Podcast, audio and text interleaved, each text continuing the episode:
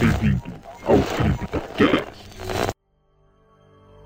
Há muito tempo, uma menina saiu com a mãe atrás de frutas para o pai que estava trabalhando. Mas a floresta as recebeu com um silêncio frio e sombrio e arbustos vazios. Determinada a encontrar frutas, a pestinha saiu de perto da mãe e desapareceu entre as árvores.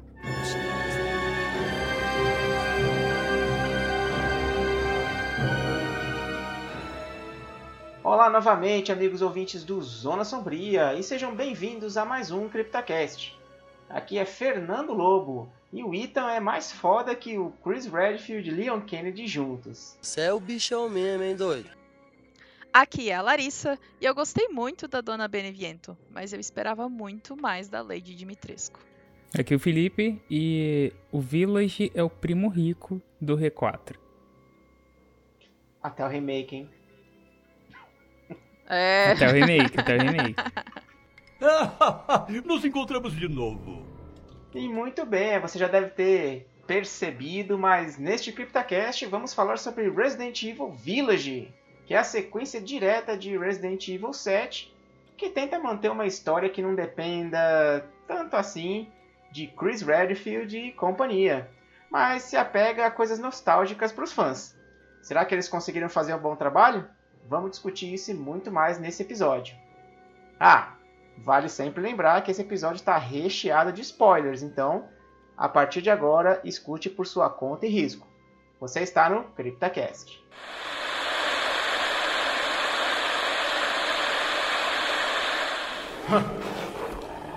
Licanos e cavalheiros!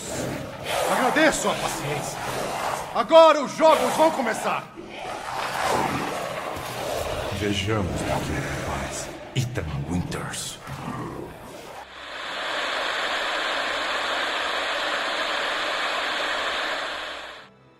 E é isso aí, vamos lá então, né? Rumores de Resident Evil 8 começaram a sair lá no início de 2020, falando sobre lobisomens, monstros com espadas, uma vila medieval.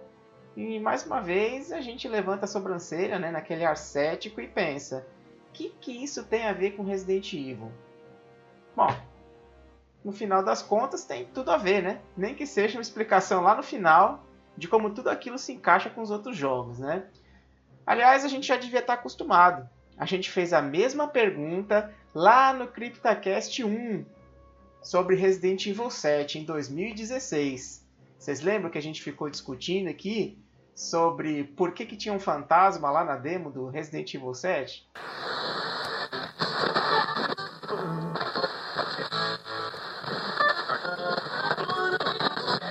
É, a gente busca ali, vendo, vendo o trailer, vendo até a demo que já está disponível. Inclusive, essa demo aqui já foi baixada mais de 2 milhões de vezes, né? Para você ver já a repercussão que está dando esse Resident Evil 7. Mas você já vê que ele tem uma pegada que parece ser um pouco mais sobrenatural, o que a gente percebe que não tem muito a ver com o que vem acontecendo na história de Resident Evil. Então a grande questão que fica é como vão ligar a história de Resident Evil 7 com a dos seis jogos anteriores, porque eles disseram que vai estar tá junto com o cânone do, do jogo, da, da, da franquia. É, então, diz a Capcom, não vai ter pegada sobrenatural. Aquele lance da, da fantasma, entre aspas, né? Aparecer e desaparecer em diversos momentos da, da demo, é, ela vai ser explicada no jogo, né? E ela me lembra, assim, quando eu vi, ela me lembrou muito a fantasma do P.T. Silent Hill, né? P.T. Silent é. Hills. Ela lembrou, assim, o jeito da personagem, da mulher, né? Ficar, né? O jeito, assim, meio torto, né? Mas ela lembra muito a movimentação do, da Jill e do Wesker no quinto jogo. Que eles apareciam e desapareciam toda hora. e você mais Sim. apanhava que não sei o que. Então, tipo, essa movimentação. Você não vê, né? Na verdade, a movimentação deles. Então, Sobrenatural, né? é quase como sobrenatural. Inclusive eram nós três. Exato, Sim, é exatamente. verdade. A gente achou que realmente tinha algo sobrenatural. Não é que a gente achou, mas, tipo, tudo indicava que havia algo sobrenatural, né? Sim, e até de- e acho que a gente gravou depois que já tinha lançado aquela primeira demo, né? Aquela demo jogável e tinha tinha o trailer que o trailer já era, tipo, super como se fosse um jogo de terror mesmo, né? E depois rolou a, a demo, né? A demo jogava a primeira, né? Porque a gente gravou antes de lançar as outras tapes, né? A gente, a tinha lançado a primeira. E a gente ficou discutindo também, né? Se era um fantasma, se não era um fantasma. Lembra que ficava aparecendo lá um fantasminha em várias partes da casa? E aí é a gente fi- Mia. E, a- é, e a gente ficou discutindo, mas fantasma não tem nada a ver com Resident Evil, não sei o que, e no final das contas teve toda a explicação de quem que era a Evelyn, né?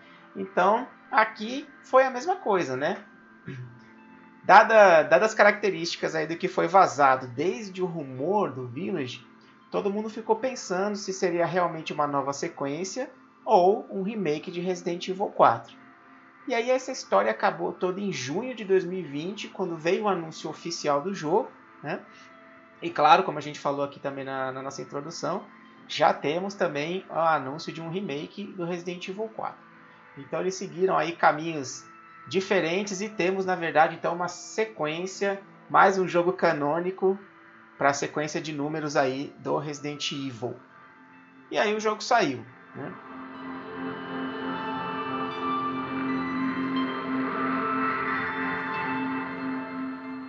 Ah, E o jogo já começou cheio de referências aí a Harry Potter. A Harry- Eu, como uma boa fã, não, não podia deixar de notar.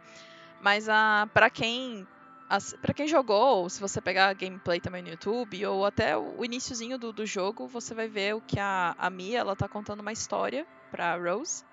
Já o Fernando vai entrar em maiores detalhes. Mas a, o início da história, ele é todo como se fosse um, uma animação em, tipo... Ele lembra aquele teatro de sombras, né? Tipo, aquele teatro de sombras oriental. E, e ele vai contando a história de uma criança e ele lembra muito ah, o conto que a Hermione conta pro Harry e pro Rony, o conto dos, dos três irmãos em Harry Potter e as Relíquias da Morte, parte 1. A gente vai deixar o link para esse trechinho do filme no, na descrição desse CryptoCast lá no nosso site, para vocês poderem ver. Acho que dá para deixar os dois, né? Tanto do jogo, né? Quanto do Harry Potter, porque aí o pessoal faz aí, tira suas conclusões. Tira... Com certeza, a gente É, deixa tudo não lá. é, não é que a, não é que seja a mesma história, é que a narrativa é Isso. muito próxima, tipo, até visualmente eles são muito parecidos. Acho que a forma que é contada que é muito parecida e a animação é muito parecida, assim, tipo, você vai ver os, os jeitinhos e tem o personagem principal e tudo. Parece que foi recortado no papel, assim, é muito bonito, tem, inclusive, esse tipo de animação. E outra curiosidade, assim, que a gente também notou com relação a Harry Potter foi que a capa do livro do Harry Potter e a Criança Amaldiçoada, esse último que saiu, que virou peça de teatro e tudo, ele lembra o desenho da chave do Resident Evil Village, que aí já vai um spoiler, que quando você junta as chaves e vira a chave das quatro famílias, ele lembra muito o desenho da, da capa do, do livro. Sim, posso só dar um- uma complementada aqui? Eu Claro. não sei, se- eu não sei se é loucura minha, mas é, tem uma, essa questão do símbolo, né, que tem uma criança no meio. Então, tipo, a, gente já tá falando com spoilers, então a, a história do Harry Potter tem um personagem que teoricamente seria a criança amaldiçoada, né?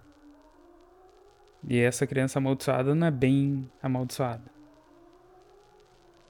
Não sei, e, na- e no Village também tem uma criança amaldiçoada. Que não é bem amaldiçoado. Que não é bem amaldiçoada.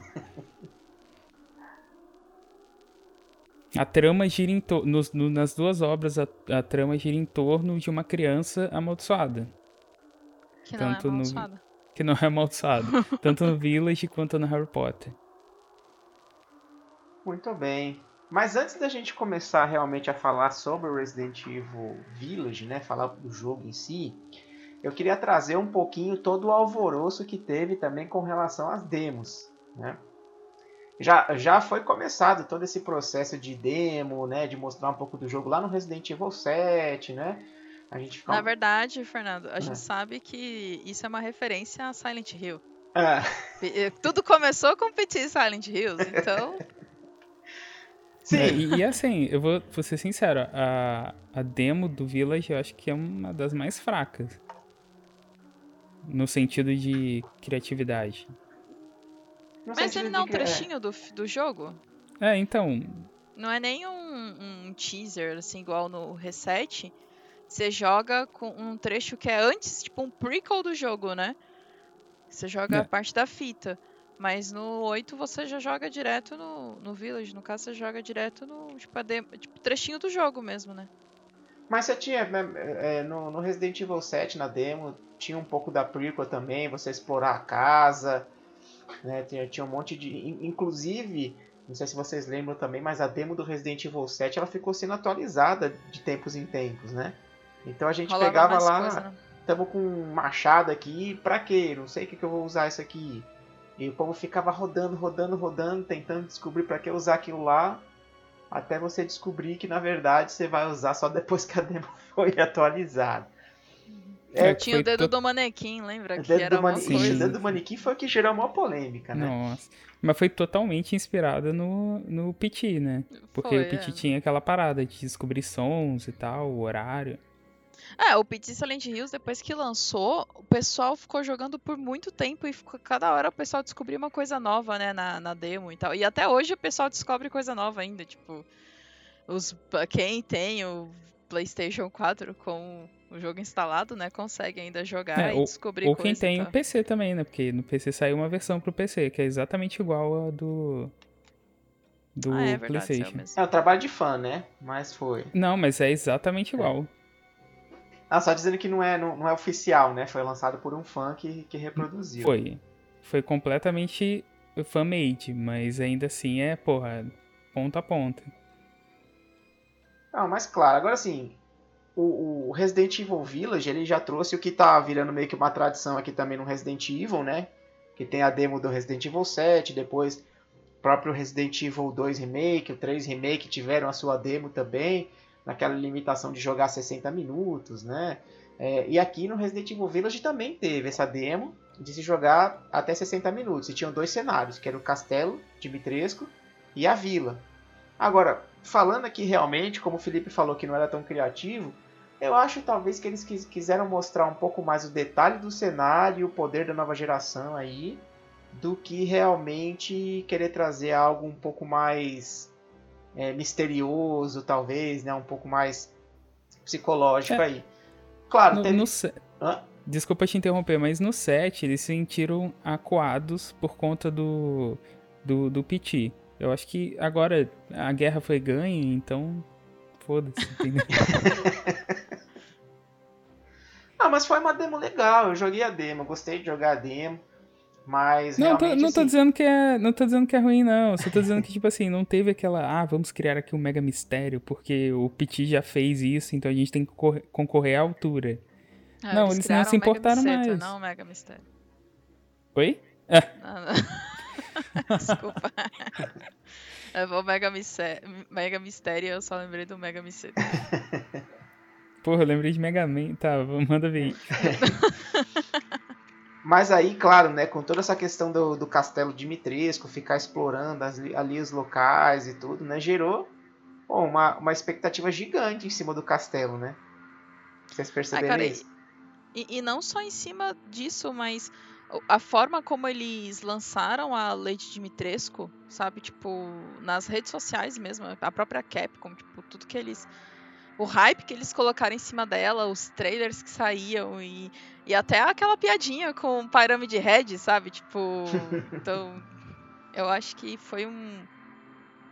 Eles investiram pesado nessa, nesse cenário e nessa personagem. Nessa antagonistas, né? Vamos colocar. É, na, na- no marketing, né? Isso, no marketing, é isso que eu tô falando. Tipo, a divulgação do, do Re- R8 foi tudo em cima do dela, sabe? Tipo, ela puxou muito mais. Porque, desculpa, quem é o Ethan Winters? Ethan Winters? Nossa, quase um trava-língua o nome dele. É, sabe, perto da Lady Dimitrescu. Aí depois a gente descobre quem ele é, mas ok. É... É, que o Fernando acha muita coisa, mas eu, sinceramente. Não, que mas eu tô isso, falando dá que, uma assim, surra de chinelo no Chris, cara. Ah, tá. Mas eu tô, eu tô falando que assim, tipo. Pô, ela era pra ser um. Eu. A gente já pode falar? Pode, pode, É, pode, pode. vamos pode. embora. Já, fila, Não, já porque- avisamos que tem spoiler. Tem, Pô, tem, a, a Lady Dimitrescu é o primeiro boss. O castelo é o primeiro cenário. Assim, claro, tem- você explora a vila e tal, e depois logo vai pro, pro castelo.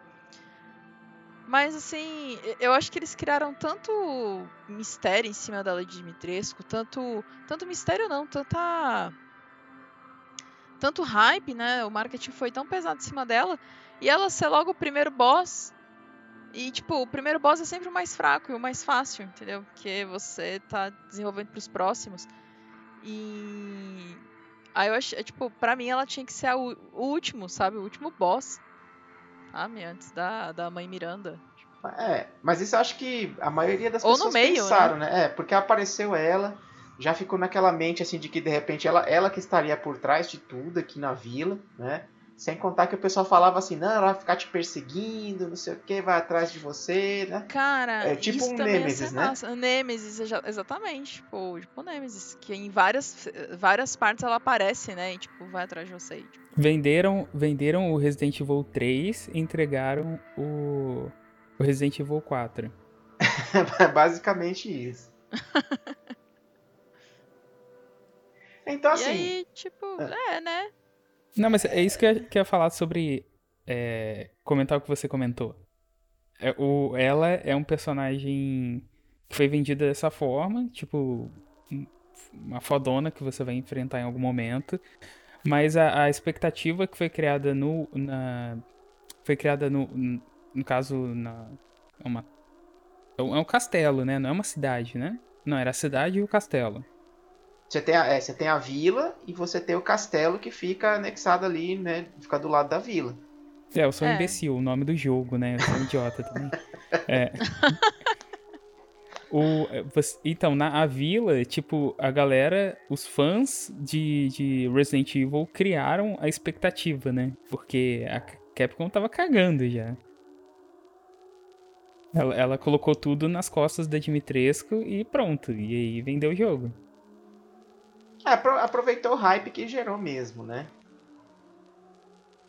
Ah, e sem contar que eles hipersexualizaram a Dimitrescu, assim, tipo.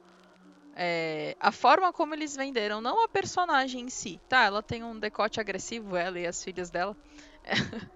Mas a- eu acho que a forma como eles fizeram o marketing também em cima da Dimitrescu, sabe? Tipo, muito desnecessário alguns pontos. E enquanto era uma personagem que ela podia ter sido muito melhor desenvolvida na, na trama. É, eu acho que a, Sim, a e- questão da exploração, a exploração do personagem, né? A gente achou Sim. que ia ser muito mais explorado do que realmente foi. É, é, assim, eu vou ser muito sincero. Eu, eu não tenho muito conhecimento do jogo, mas. Eu acho que os outros, é, os outros boss, né, os finais lá, das outras famílias, devem ser muito mais interessantes do que, do que ela, porque a- é- ela, pra mim, é um personagem mó raso. Sim, mas ela é rasa pra caramba. E você vai pegar a Dona Beneviento, que eu achei também que podiam ter explorado muito mais ela. E explorou pouco a Beneviento. É, Achei que foi só pra mostrar, pra ter um cenário de terror, sabe? E, eu acho que o único personagem que você vai ter realmente mais profundidade é o. aquele do metal lá. Como é é o nome Heisenberg. dele? o Heisenberg. E o Morrow, você tem um contato um pouco mais com ele, assim, do que aconteceu com ele e tudo, e você meio que, tipo, fica, ai, coitadinho, mas não, que filho da puta. E- mas é, assim, eu acho que você- ele ainda aprofunda um pouquinho mais. Mas é, parece que ele vai só, tipo, começa do personagem mais raso pro personagem mais profundo, sabe? Tipo. Então acho que Uhum. po- poderia ter sido melhor É porque a, explorado. a mãe Miranda seria o personagem mais profundo, né? É. É, em é. todos eles você vai descobrindo um pouquinho da mãe Miranda. É, cada vez que você avança um boss, você vai descobrindo um pouquinho mais da Mother Miranda. Mother... Cara, esse jogo é muito Resident Evil 4 pra mim. Não tem nem. Eu vejo, Ah. tipo assim, os personagens, a trama, os objetivos. Pra mim, os objetivos dos personagens, dos, dos vilões, é muito Resident Evil 4. Tinha Mas que ter tem- sido direto. Oi? É, mas assim, ele, ele tem muito do Resident Evil 4. A gente vai até falar um pouco aqui. E, e- e eu falo isso um pouco também na, na própria análise que a gente fez no, no site lá, né? A gente fez um review do Resident Evil Village lá no site. E eu, e eu falo muito isso também, né? Assim, tem muita inspiração com relação a Resident Evil 4. Você pega lá o, o Mercador, O que vai comprar? um antigo amigo meu dizia isso. Você pega até mesmo a, a gestão do inventário, que tinha de uma forma. Aliás, não tinha, não tinha nas outras. No, no Resident Evil 7, né? Por exemplo, não tinha. Você tinha os quadradinhos lá que às vezes pegava um ou dois quadradinhos, mas era uma coisa muito simplificada e agora voltou. Que são duas marcas super registradas do Resident Evil 4: o Mercador e a, a maleta lá com, com, com gestão de inventário. Ficar fazendo Tetris na sua maleta, entendeu? Sim. É, é verdade. E, e tem outra coisa, tipo, até a, a, a condição dos vilões, os vilões principais, assim, os, né, os, os chefes finais, eles são exatamente parecidos com as condições do Resident Evil 4. Tipo assim, tá, pra começar que você vai enfrentar o chefe da primeira vila lá. Então o chefe da primeira vila é o... Como que é o nome daquele cara barbudo? Eu esqueci. Ah, me pergunta o nome do pessoal do 4, mano. É, eu esqueci, mas é aquele cara barbudo. Tipo, faz um, um- um suspense naquele cara que você invade a casa dele e ele te persegue estilo Nemesis, né? Ou pelo menos é a ideia que eles tinham colocado no início. Porque você, se você voltar em um determinado percurso lá, você encontra ele. E ele te coloca pra fora da casa. É quase é o, a mesma é o coisa. Menendez, né, que você tá falando? Oi? O Menendez? Que é um eu cara acho. barbudo. Não, não. Não, peraí, deixa eu lembrar aqui. É o cara que no final você luta com ele e ele vira só aquela a coluna com a cabeça, assim. Ele fica agarrado no, no teto e tal, ele vai. Você luta de- com ele dentro de um celeiro. Eu acho que é o Menendez. É, deve ser. Então, esse cara, tu entra dentro da casa dele, tu vê uma porrada de coisa dele, e aí, em alguns momentos, você encontra com ele. E, tipo, ele é. Porra, esse cara vai me matar em algum momento. Você encontra em momentos específicos. É a mesma coisa que acontece com a, com a Dimitrescu. E aí, tipo, você vai avançando, e aí você tem é, um personagem, um vilão que tem esse, esse background militar, que aí você pode, né, colocar aí do lado do, do colega, do ex, do ex-mercenário lá, o, aliás, o mercenário ex-colega do Leon. O Chris? Não, o É, Ka- Krauser. Isso. É, é o, é o Krause. Até, assim, entre aspas, né? A questão de background. O, o, o vilão. O, aquele cara. Aquele baixinho lá, escrotinho, gente, bizarro, que se veste como se fosse é, é uma novela de época. Oi? Salazar, não é? O Salazar. Então, o Salazar é muito aquele outro carinha do, da água, esqueci o nome dele. O Morrow? Morrow. Isso, é muito esse carinha da água. E, e, tipo assim. E, e, e- a parada da, da mulher usar cetro. Tem, tem umas referências estéticas, né? Porque o, o último chefe, ele é um cara que usa um, um, um cetro lá e tal. Ele tem o, a criatura no cetro. É, é um. Não Não sei. sabe, é, né? é, talvez esteja viajando, mas. Você tá falando então que o Village é um remake do 4? É isso? É isso. Cara, ó. É uma Que que É o 4 rei. É o reimaginado, né? O 4 reimaginado. É, o que que acontece com, com o carro no início do, do, do Village? Com os carros lá da- do, do governo lá. Ah, Eles são Village? atacados. Do Village. Ah, sofre um acidente lá, tomba e, E- o pessoal sai, morre. E o então. que que acontece com o carro que o Leon chega na vila? A mesma Morreu. coisa. A mesma coisa. Não, isso aí a Sacou? gente viu, assim, ele é muito. Ele, ele tem muita. é, é, muita inspiração no Resident Evil 4, isso é inegável. Tanto que foi o que a gente falou aqui, né? A gente não sabia se era um novo jogo ou se era um remake do Resident Evil 4 já. Então essas características do verdade. 4 a gente vê assim que realmente estão muito fortes no Village, né? Nossa, cara, só faltou o, o Ethan ter um cabelinho mais, né? Falta Sedoso. ter uma cabeça primeiro. Falta ter uma cabeça, é. Caralho, coitado. Vai, mas vai fazer o quê? Mas é isso, então assim, a gente teve um hype muito grande, né, com relação à própria Lady Dimitrescu, com relação ao próprio cenário do castelo, né, aquela coisa bonita, cheia de detalhes, iluminação, vem do ray tracing, né, tudo aquele negócio lá, e aí o jogo sai, né, é, e a gente começa a ver um pouco da história. A gente viu em alguns trailers, né, o, o Chris invadindo a casa lá do Ethan, matando a Mia, pegando a Rose, e, e aí a gente começa a acompanhar um pouco a história, então, né? É, o jogo começa realmente lá com Ethan, a Mia, é, Mia, a Rose em casa. Ethan vai colocar a Rose para dormir. Começa né, próximo do jantar ali, eles começam a ter uma discussão, falando sobre o acontecido do Resident Evil 7, né? Toda aquela questão de é, a tentar fingir que nada aconteceu, levar a vida para frente, mas claro que é uma coisa muito difícil, né? E no meio da discussão, a casa é invadida pelo, pelo Chris. E aí, cara, quando começa aqueles tiroteios, estão se, é, se protegendo lá e tudo. O Chris vai lá, dá um monte de tiro na cabeça da Mia, pega a Rose e pega o Ethan também, né? E manda todo mundo junto, né?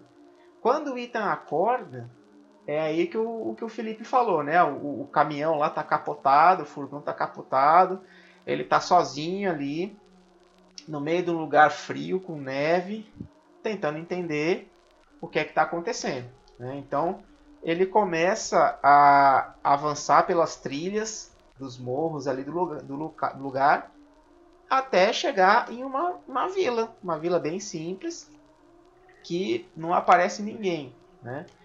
E aí começa todo o processo, aparecer os licanos, aparecer os inimigos, né? Começa a invadir ali.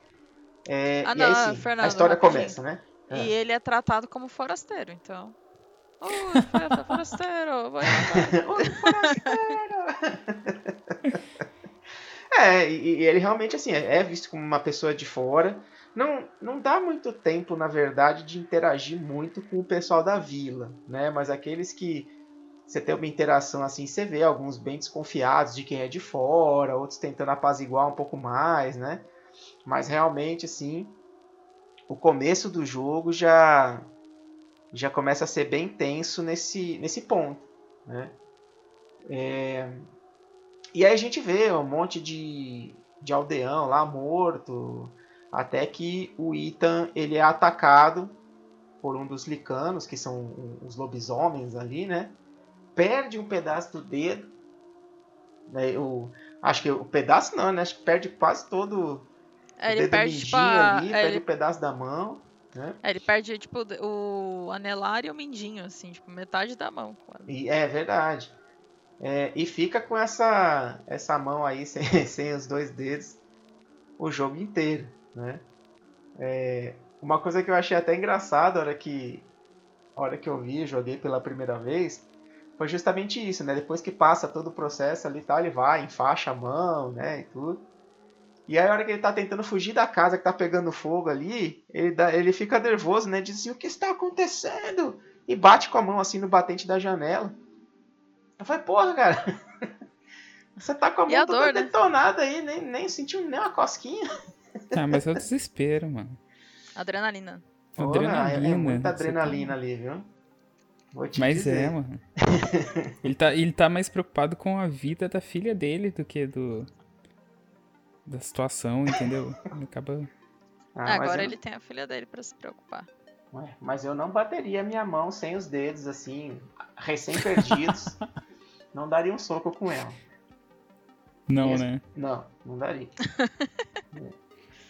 É, então, é, assim, pode crer, não. Você tem, raz- você tem razão. Eu tô pensando naquele, naquela cena do, do Outlast quando o doutor tira os dedos do cara. sim. É quase isso.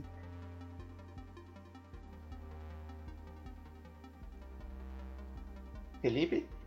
Alô? Oi, tô aqui. Ah, tá. Ah, É tá. que deu uma travada aqui, achei que você tinha caído. Não, caí não. Chega, né? Chega. Pois é, então assim, né? Ele tá lá no lugar, encontra um monte de, de lobisomem, um monte de licana atrás dele. Ele consegue se livrar, né? Encontra o pessoal da vila e tudo. É, e aí, um pouco mais pra frente, ele encontra pela primeira vez o mercador. Que é esse que a gente falou aí, que vai vendendo os itens para o Ethan e tudo. No mesmo estilão no Resident Evil 4, né? É, e aí ele fala, o, o mercador sabe que o Ethan tá atrás da Rose. E a primeira coisa que ele fala é, olha, você vai encontrar sua filha lá no castelo de Mitresco. E é aí que começa a incursão do, do Ethan nos principais cenários do jogo para conseguir então encontrar e salvar a Rose, a filha dele, bebezinha ainda. Cara, o Felipe tem toda a razão, cara. Cada vez que a gente fala do jogo, o Felipe tem mais razão. Porque a Ashley é loira. a Rose e a Rose é loira, entendeu, tio? Caralho. Entendeu? O item, o item, o item, o item, o item, qual o item? item, o item é loiro e o Leon é loiro. Mais ou menos. É. Coincidência? Acho que não.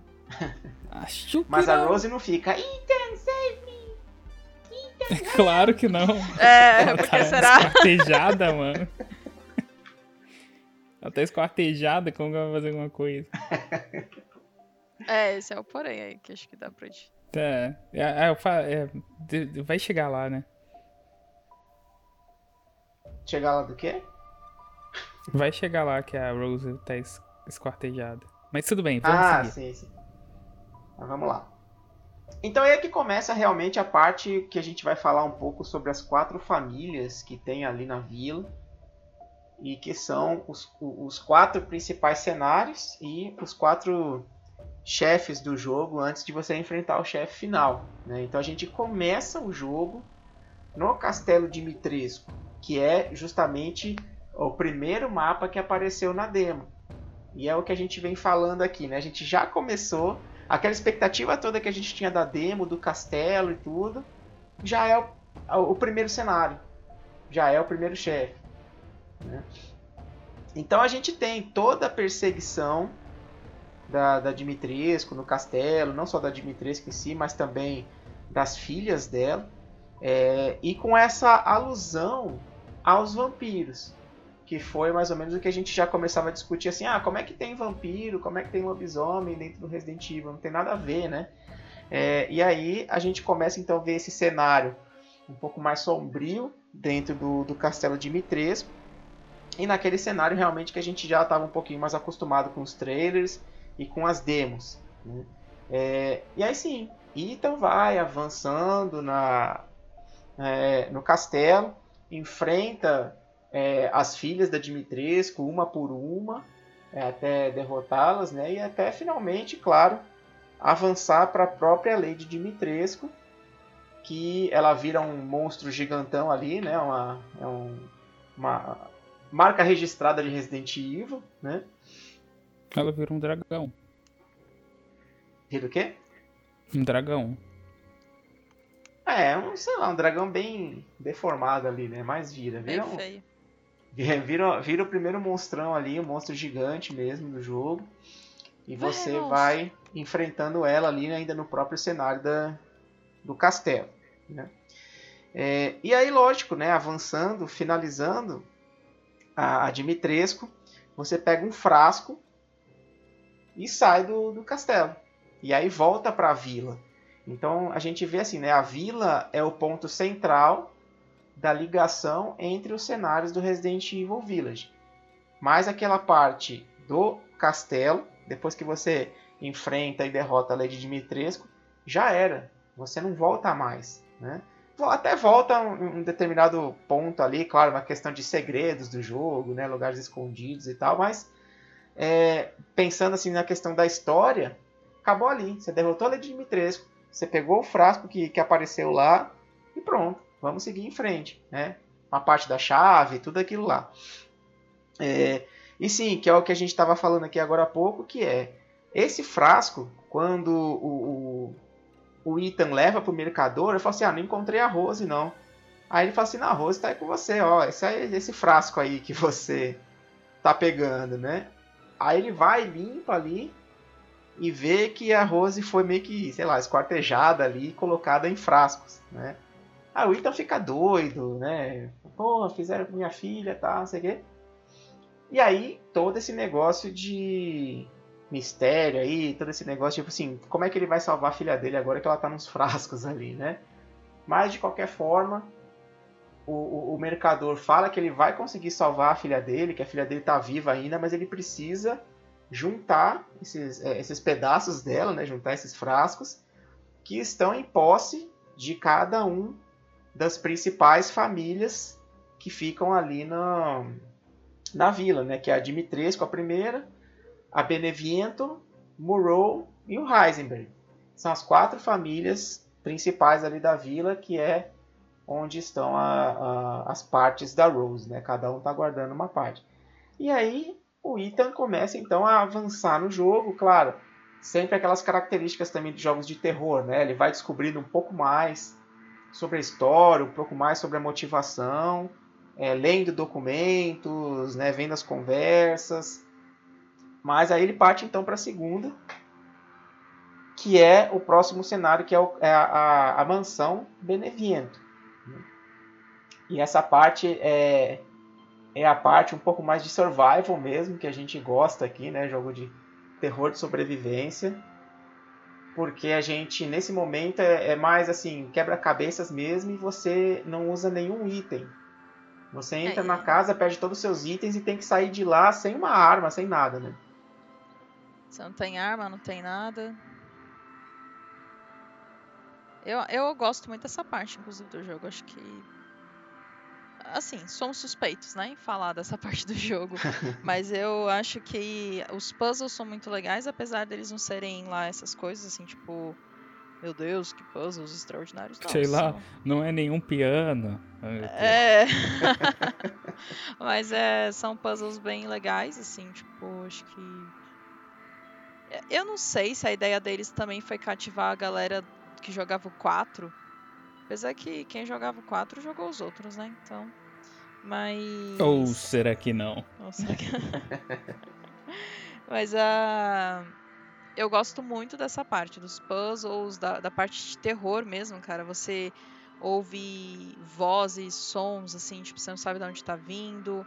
Então é essa parte, assim, é a melhor parte do jogo, na minha opinião, cara. Eu, acho, eu adoro essa parte da Dona Beneviento.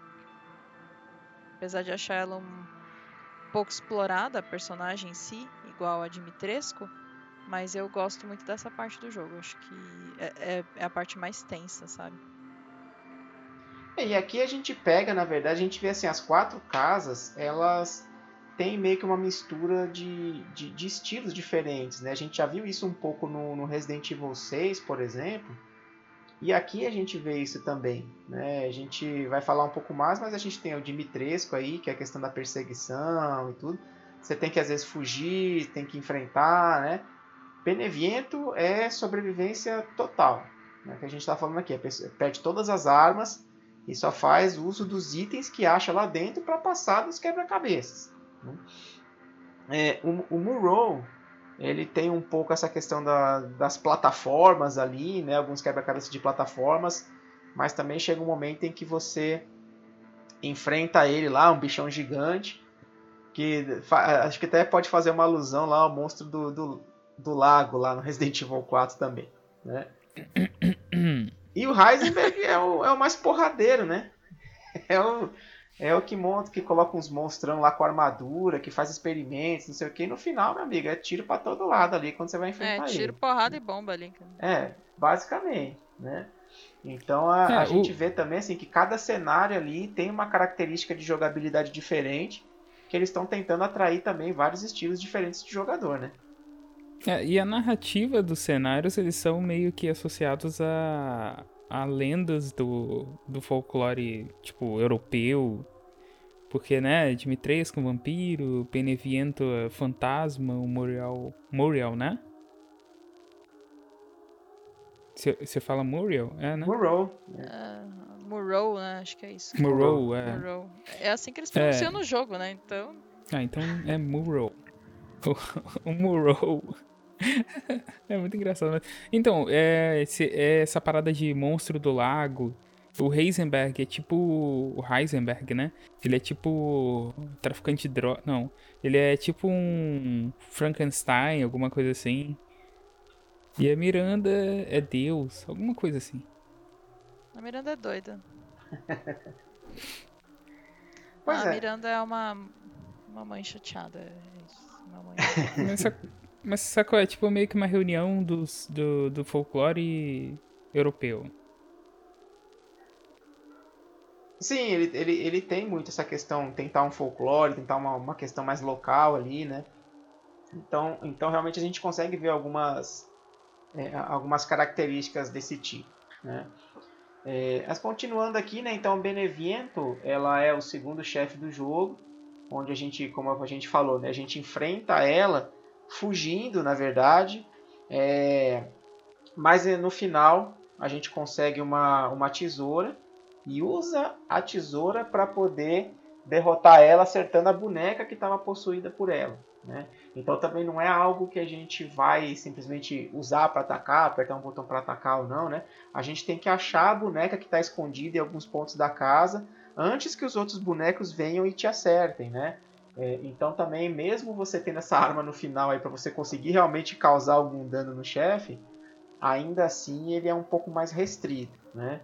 É, sem contar um Pô. pouquinho antes a parte do, do bebê monstro ali, gigantão, que Nossa, fica sim, te perseguindo, né? Que aquela é uma, da- uma das partes bem tensas dessa, desse mapa. Opa! Tem, tem uma, uma pequena referência aí ao Petit, né? Aquele é, trailer.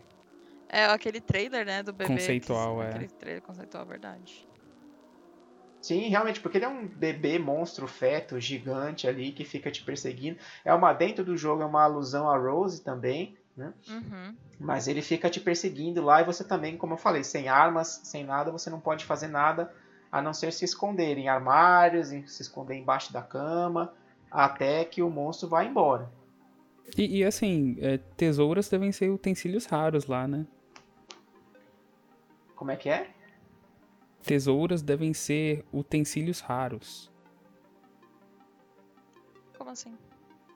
É, deve ser difícil achar uma tesoura.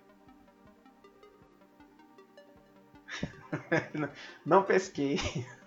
O personagem não usa uma tesoura pra acabar com o chefão do jogo? Desse Desse, desse cenário? mapa, né? E a tesoura tem algum poder especial? Não, é só uma tesoura. Ah, É entendi. uma tesoura tipo É. de costureira. Que é Com ou sem ponta? O que É, faz muita diferença. Não, Não, tem, com- tem uma pontinha, não é aquelas, não é, não é aquelas tesouras de, de pré-escola, não. Ah, entendi. Eu espero que ela não seja uma costureira. Não, ela tem. Ela, ela, Ela, tem é uma umas pontas. artesã. Ah, porra, ela tem uma tesoura na casa. É, na verdade, assim, a, a, Beneviento, ela tem toda a parte do, do ateliê dela, né? Fazer as bonecas, ela, ela tinha todo esse histórico dela de ter uma boneca junto, né? E aí acabou ficando com essa é, é, esse cenário todo aí em cima do, do monte de boneca que tem dentro da casa. Né? Ela tinha problemas de saúde, a boneca era a única, uma das únicas, vamos dizer assim, companhias dela, né? Então tem todo um Aparentemente- processo também de, de, de, de montar esse cenário, né? E a tesoura tem Aparente... É, aparentemente afastaram dela todas as tesouras porque ela tentava se matar, né? E ela escondeu dentro da boneca. Faz sentido. Mas ela tem, ela tem, tem todo o- o ateliê dela aí, né, nesse, nesse cenário. E você só vai pegar depois seus itens, como obviamente quando você conseguir vencer a a, a, a Beneviento, né, vencer ela com a, com a tesoura lá, conseguir acertar ela, se não me engano, pela terceira vez. E aí você, quando sai da casa, você consegue recuperar os seus itens. Né? E, e aí a gente encerra também com relação a, a, a cenário, com relação à jogabilidade, encerra também esse segundo cenário, a segunda parte. E aí a vila vai se ajustando, você vai pegando outros itens também, né, avançando para você conseguir ir pro terceiro cenário, que é o cenário da família Murrow, que é o cenário do, desse bicho que aí o, o Felipe falou que é meio estilo Salazar. ele na verdade ele é um, é um bicho todo meio medroso assim, né? E, e todo deformado. Então ele sofreu uma mutação e ficou todo deformado assim com um monte de bolhas, né? Bem característico é, do Resident Evil também, né? E aquela fisionomia meio peixe, meio monstro, Isso. assim, né? É, ele é meio, meio... peixe, assim, muito. É, é bem nojento. Na verdade, é, eles deixam a aparência dele muito nojenta, né? Então, assim. É... Ele todo, né? O cenário também é muito. Assim. Coisa pegajosa, nojenta e tal. É, é um cenário para te deixar numa parada meio assim, de perto do asqueroso, sabe? É tipo o monstro do pântano. Tipo o que? Desculpa. O monstro do pântano. Isso. É, ele tem... também é rejeitado pelos outros, né? Assim, é tratado igual como se ele. É, como se ele fosse mais fraco, como se ele fosse mais burro, então é. É, e ele, ele, ele realmente tem. Ele é sofre bullying dos outros, das outras é. famílias, né? ele Deus. tem esse trauma realmente e ele, ele fica dedicado assim a tentar trabalhar, agradar a mãe Miranda. Então ele é terceiro chefe tem essa, essa questão da mutação dele também, né? Porque ele é um cara menorzinho, pequenininho e tal. E depois que você vai passando no cenário, que é esse cenário aqui também, ele é um pouco mais plataforma, né? Então você tem a parte de é, alguns quebra-cabeças ali, de você diminuir a vazão da água e tudo para você conseguir passar com o barco, né? Mas chega um momento ali em que você está num cenário em que ele se transformou num monstro gigante é, e você não pode entrar na água. Então aí você tem que passar por algumas tábuas, tem que jogar alguns carrinhos assim na água para ele flutuar e você conseguir passar, né? Até que você vai e, e enfrenta o, o gigante ali, né? Pra, pra conseguir pegar a parte dele da chave ali, né? E, e, e as partes da, da Rose. Mas depois que você abaixa toda a água, é que você vai começar a atirar nele de novo ali para poder é, vencer. Né? Então aqui volta também a questão dos tiros e tudo, né? E tem alguns momentos ali que assim você tem que se esconder, né? Porque ele joga um monte de ácido ali, no, como uma, meio que uma chuva de ácido, né? Então você tem que se esconder e tal. Mas você é, volta aqui realmente assim a enfrentar o chefe com, com as suas próprias armas, né? Alguém vai comentar alguma coisa, não? Não, eu acho a parte. Eu não gosto muito desse tipo de jogabilidade, então eu acho a parte do Muro meio. boring. Assim, eu acho que ele me lembra alguns. É, alguns outros cenários, né? De R5, R4 também tem, tem umas jogabilidades muito parecidas com isso. Mas eu acho que é justamente isso que a gente está comentando, né? Cada cenário ele vai ele vai atender um gosto de um jogador, tipo, de um estilo de jogador, né? Tipo, ele vai atender Isso. todos, né? Gregos e troianos. E aí, por último, né? Quando você enfrenta o Muro, você pega a última, a última parte aí da, da, da chave com ele e tudo. Você vai atrás do Heisenberg, que é o, o, o último chefe aí antes da, da mãe Miranda. E aí é, você enfrenta o Heisenberg na fábrica dele, que ele faz experimentos ali é, com, com o pessoal da vila, com os licanos, para criar super soldados. Né? É, e aí, nesse momento, meu amigo, aí é, é a parte mais ação do jogo, do, dos quatro chefes, que é onde você vai pegar as armas ali, vai pegar um monte de coisa e sair, sair atirando mesmo, sair enfrentando o pessoal, até você conseguir chegar no próprio Heisenberg. E aí é que tá a, a diferença dos outros chefes, pra você ver como é, o negócio é bem, bem ação mesmo aqui, né? O, o, Heisenberg, ele também se transforma, vira um monstrão gigante ali, cheio de metal, né? Porque ele, ele tem o poder de, de controlar os metais. É, e você vai enfrentar o Heisenberg meio que num, num, num descampado, assim, num local aberto, né? É, e você pega meio que um, um tanquezinho assim de guerra mesmo, né? Um, um, carrinho lá com um monte de serra elétrica, com tiro, com canhão, não sei o que, meu amigo, e não tem nem munição. Você vai atirando ali até parar, até esquentar, dar aquele, time, é, aquele tempo ali para recarregar né, as energias, a temperatura, não lembro se. Mas aí atirando, cara, é enfrentando e, e descendo tiro. Como a Larissa falou, é tiro, porrada e bomba mesmo no Heisenberg, né? Sim, é, não tem outra. É, Uma literalmente. cyberluta, né? Isso, cara, é o momento, é o momento mais ação mesmo, cara. Não tem nem. Não tem stealth, não tem nada, assim. É esquivada dos ataques do Heisenberg e, e descer tiro, descer tiro. Ah, e O os próprios chega lá monstros, e- assim, tipo. Não tem como você desviar e stealth deles, assim, fugir, não. É, é- é- Você tem que ir lá e dar o tiro nos bichos, né? Então, O Ethan chega lá e transporte Metabee. Então, e, e- e nesse momento, é, quando você. Peraí, peraí, derrota- peraí, peraí, rapidinho. Ah. Ele tem um reloginho, não tem, o Ethan? Tem, tem um reloginho. Ah, tá, melhor. Não, peraí. Agora eu fiquei na dúvida. Não, no não tem um 7 que ele relógio tem? No 7 eu Que tenho controla a certeza, no vida. 8 agora eu fiquei na dúvida, cara. Ah, então esquece, ele não consegue chamar o Metabee, não. Eu não lembro. Poxa, cara, me, me, me fugiu da cabeça agora vendo se o Ethan tem um reloginho no, no Village. Eu não lembro. Ah, vou procurar aqui, agora eu fiquei.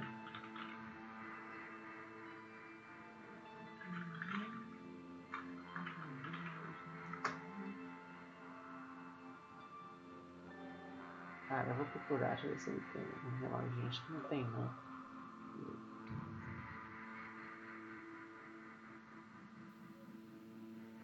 Não, eu acho que não, ele tá usando uma blusa de manga comprida. Pois é, eu não, eu acho que ele não tem mesmo não. Ah, que É, eu pena. acho que é no outro que ele tinha. Mas é, no, no 7 eu tenho certeza, no 8 acho que ele não tinha mesmo não. Mas não dá pra chamar então. Nem, nem é, se transformar lá como, como Ben 10. E nem, Não, não dá. e nem virar um Power Ranger. Nem Power Ranger. Não. É. E aí, assim, depois, depois dessa parte, né? Depois que você vence o Heisenberg, que você vai enfrentar a mãe Miranda.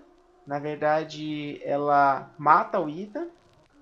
E você joga um pouco com o Chris. Que aí essa é uma novidade que a gente tem, né? O Resident Evil 7 apareceu aquele. aquilo, né? Que se dizia Chris Redfield. No finalzinho do jogo. E aqui no 8, no Village, ele, ele reaparece, né? A gente fala, foi o Ethan que. O, foi o, Chris que atirou na Mia e tudo, né? E na verdade, assim, o Ethan tem vários encontros com o Chris também durante o jogo, né? É, e nesse momento aí, quando a mãe Miranda mata o Ethan, você joga uma parte do jogo com o Chris, né? Para conseguir avançar na, na vila, conseguir chegar até a mãe Miranda, querer destruir a mãe Miranda, né? Todo esse é, processo do, do Mega Miseto, que a gente vai falar um pouco também, né? É, É quase o modo mercenários, né, nessa parte, que aí você já tá OP e, tipo, caraca, aquelas trabucos, tipo, tá- é, ele só, ele só, só não diz que tem munição infinita, assim, né? Porque você acha, na verdade, várias caixas de munição ao longo do caminho, né? Mas eles colocaram só para dizer que você não tem munição infinita nessa parte. Exato. É, é o finalzinho do. É o finalzinho do 7, né? Que você usa a Mia. É, Você diz jogar com a minha? É, você joga no 7 no final você joga com a Mia. Ah, no 7. Isso. Uhum. Que é, é quase a mesma coisa. Sim, sim. E nesse ponto você joga um pouco com o Chris, né? É, e aí mais pra frente a- avança um pouquinho, volta pro Ethan. Sim, morreu, mas não morreu, né? Bem aquele, Morreu, mas passa bem. é, bem aquele, aquele negócio. A gente vai falar um pouco sobre isso também, né? Mas aí ele volta, ele, ele, ele renasce com toda a questão da história aqui. E ele que enfrenta a mãe Miranda, né? É, e a mãe Miranda, e a mãe Miranda é basicamente também só largar tiro nela. Pra mim, eu acho que é um do, o, o chefe mais fácil que tem aqui, eu acho que acho que é ela, né? É, não tem muito o que fazer mesmo não, só ver um pouco assim o, aquela questão, né? Ver os movimentos dela, tal, decorar e pronto. Vai atirando que uma hora você você vence ela, né? É, E aí a gente vai assim, falar um pouquinho sobre essa questão toda, por quê, né? O que que, o que, que tá motivando tudo e por que, que a, a- mãe Miranda é o último chefe. Né? É, tudo isso está voltado ao que eles chamam aqui de. É, como é que chama? Me- é, de, de Mega Miceto. Mega Miceto. Né? É, Mega Man.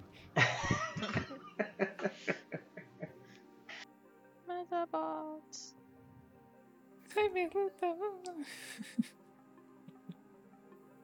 Cara, eu vou ser sincero, eu nem entendi essa parada de Mega Miceto.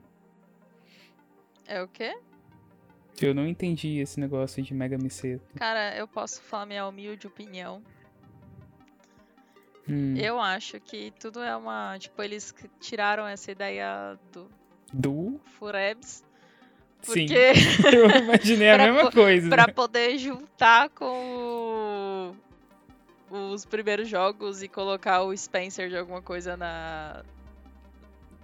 Na, na trama e Na tal. tra- Porque. Aham. Caraca, não tem nada a ver, meu. É mó. Tipo. Nada a ver com nada a ver, sabe? Assim, desculpa, mas Desculpa, é. pessoal. Não, relaxa, eu e o Felipe a gente já tava dando Ai. nossas opiniões aqui. É. Tá, a opinião do que? Do Mega Miceto? É, da É. onde eles inventaram isso, Fernando? É, expliquem, por favor. Telecurso.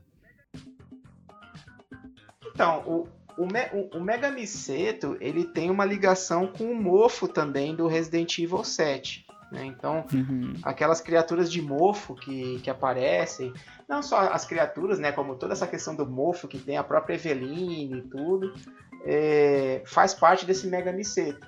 Né? Inclusive é, é com ele que surge o, o Cadu, né?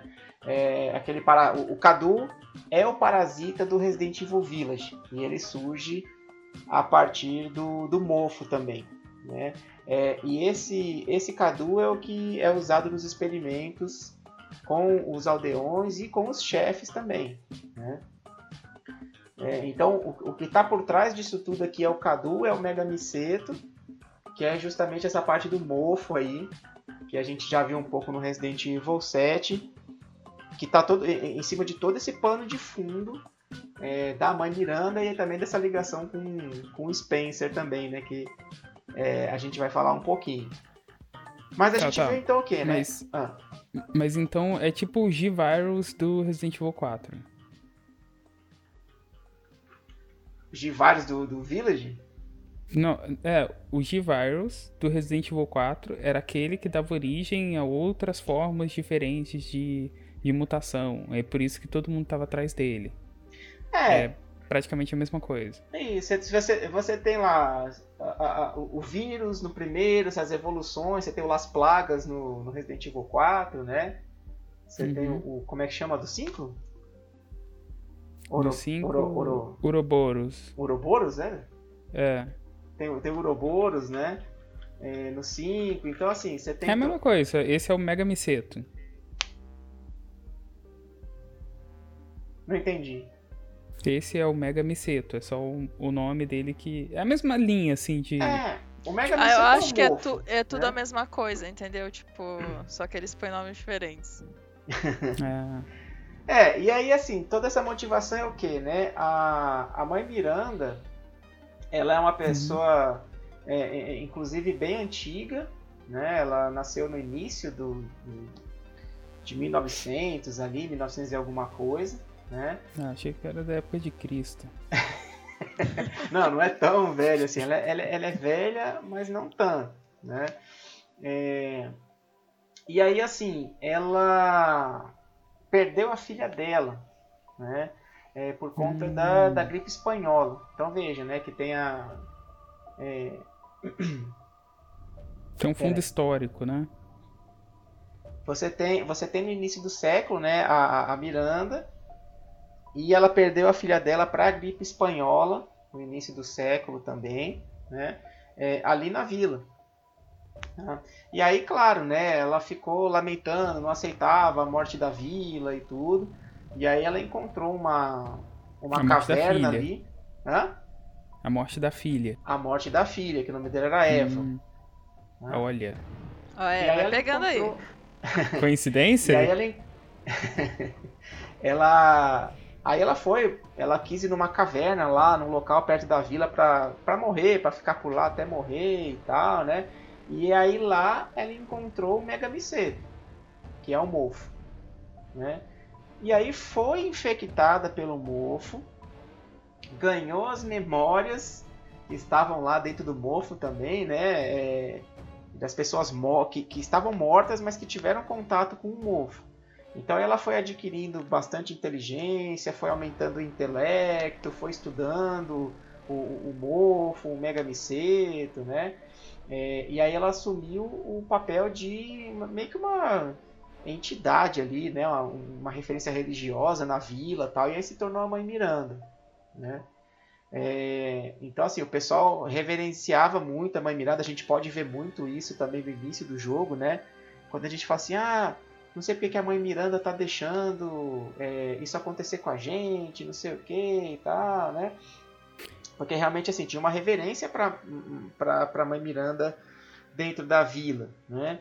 É, só que ela estava fazendo o quê? Durante todo esse processo aí, ela estava fazendo experimentos com o Megamiceto, né, o mofo, com o Cadou, que é esse parasita que a gente falou aí, né, que foi criado a partir do, do mofo é, para tentar reviver a filha dela. Então encontrar um como é que a gente fala um invólucro, né, um recipiente assim, um é, corpo, né, uhum. que seria o ideal para reviver a filha dela, a Eva. Tá? É, e aí foi tentado fazer isso com o, o pessoal das vilas, os aldeões, e também com é, é, pessoas específicas das principais famílias da, da região que é Dimitrescu, Beneviento, Moreau, Heisenberg, né? Então os chefes, eles são pessoas que têm o Megamiceto, que têm o Parasita e que desenvolveram algumas habilidades, não foram simplesmente ficar sem nenhuma inteligência, virar só monstros irracionais, né? Eles eles tiveram uma evolução melhor do que outras outras pessoas, mas mesmo assim ainda não eram os recipientes, vamos dizer assim, né, os corpos perfeitos que a mãe Miranda queria para ressuscitar a filha dela. Né? É, eu imagino ela criando o Heisenberg falando, não, olha, encontrei, esse é o corpo perfeito para minha filha. é, essa barba linda. É, só pode, caraca. A filha ressuscita, né? Tipo, que, que merda é essa, mãe? Ou numa é, boneca, quem sabe? A boneca é mais aceitável.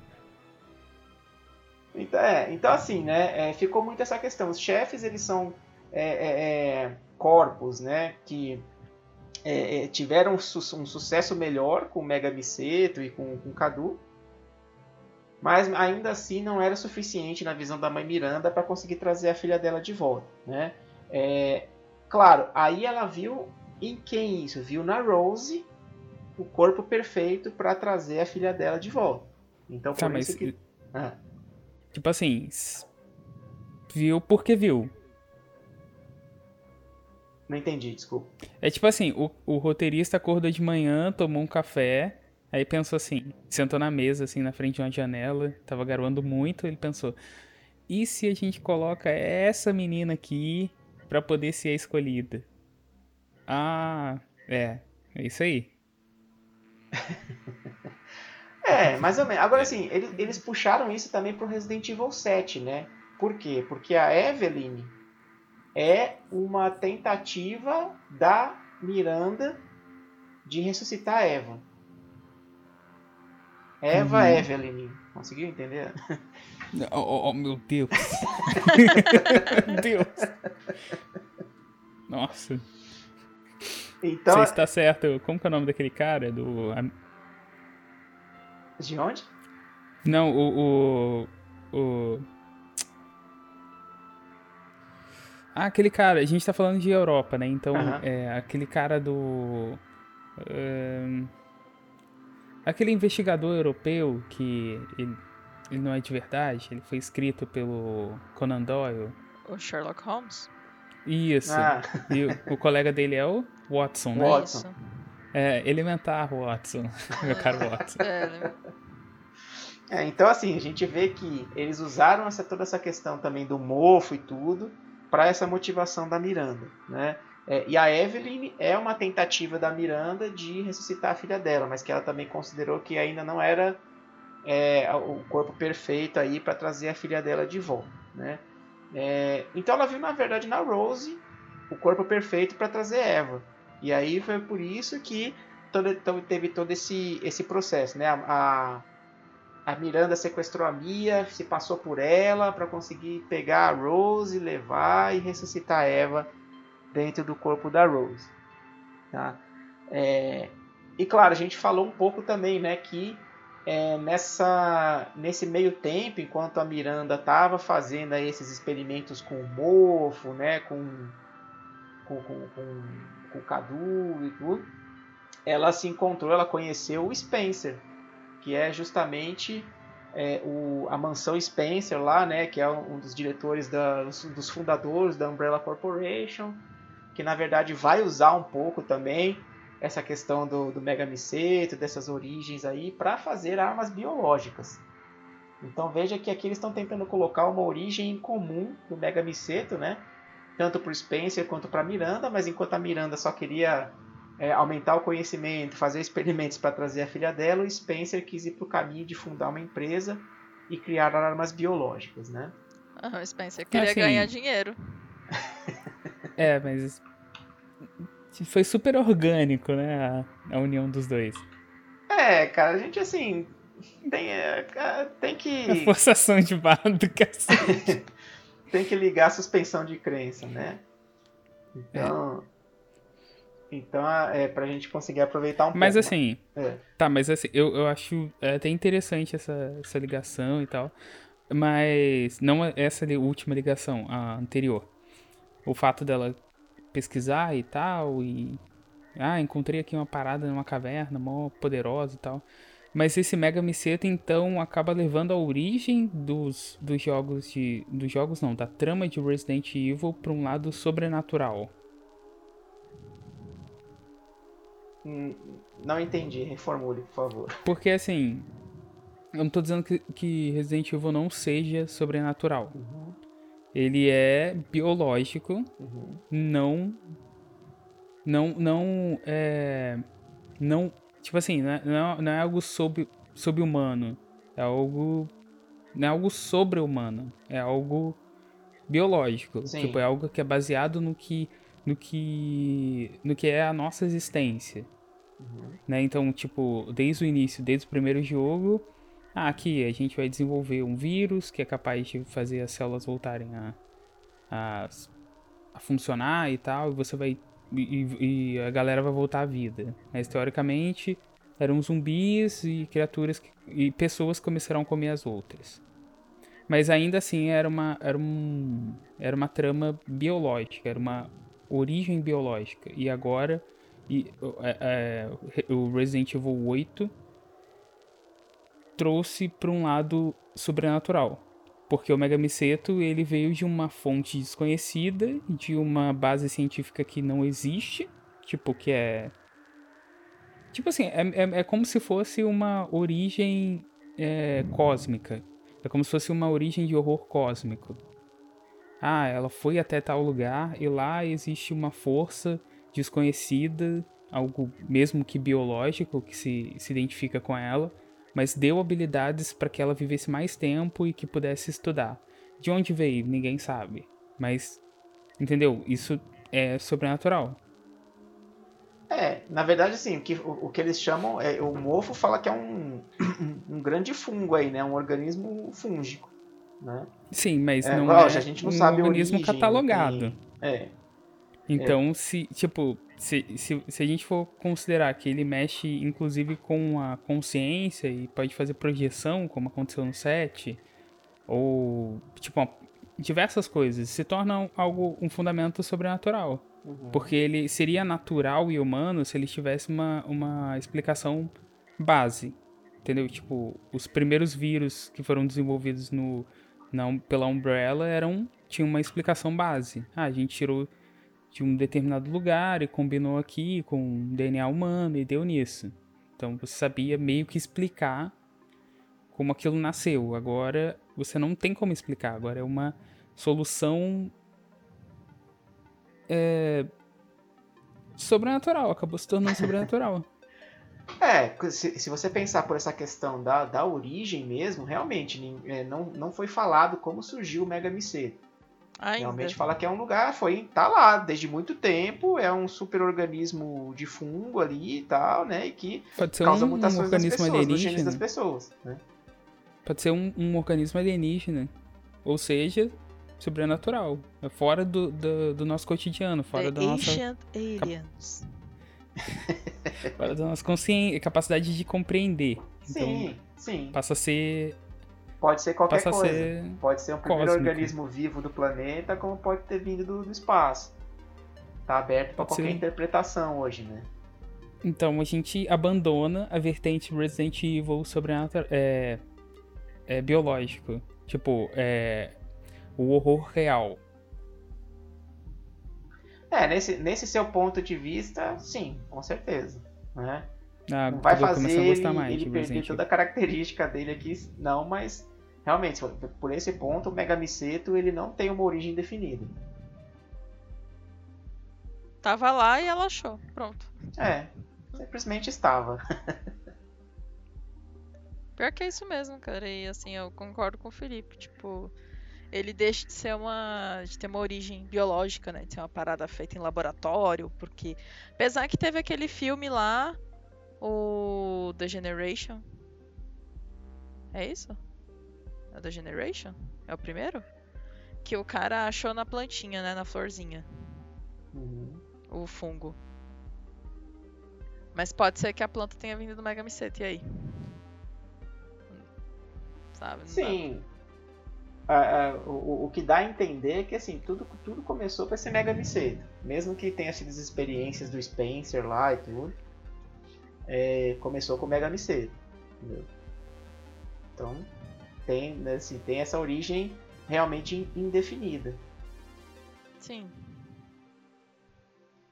Então, para a gente continuar aqui um pouco nessa questão da história, né? é, então toda, toda a motivação do Resident Evil Village tá em cima da, da Miranda querendo reviver a Eva.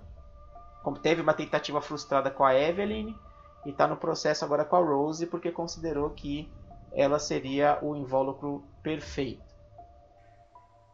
E aí mais pro final também a gente percebe que como a gente estava falando aqui, né? Os chefes aí, as pessoas das famílias, é, são pessoas que, que tiveram um melhor resultado com relação ao Mega Biceto. Então tá tudo também dentro dessa questão biológica, embora seja um- uma biologia com base desconhecida. Né? Mas aí é, tem essas explicações do que seriam consideradas essas questões um pouco mais sobrenaturais que a gente falou no começo, né? Por que, que tem alusão a vampiro ali no, no caso da Lady Dimitrescu? É, aí explica, por exemplo, lá que a mutação, o Cadu fez uma mutação nela onde ela cresceu, né? Mas pra, e para manter os poderes, as questões dela, ela tinha que consumir sangue humano, né? Ou seja, eles estão pegando essas questões folclóricas de lobisomens, né? De vampiros e tal, que que estava sendo visto desde os rumores do Resident Evil Village, né? do, do, do do, anúncio para essas questões das mutações biológicas do Megamiceto.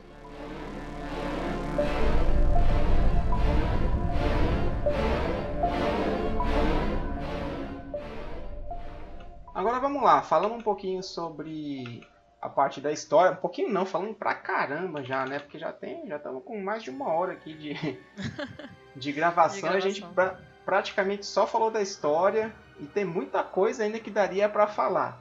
A gente faz um parte 2. Então.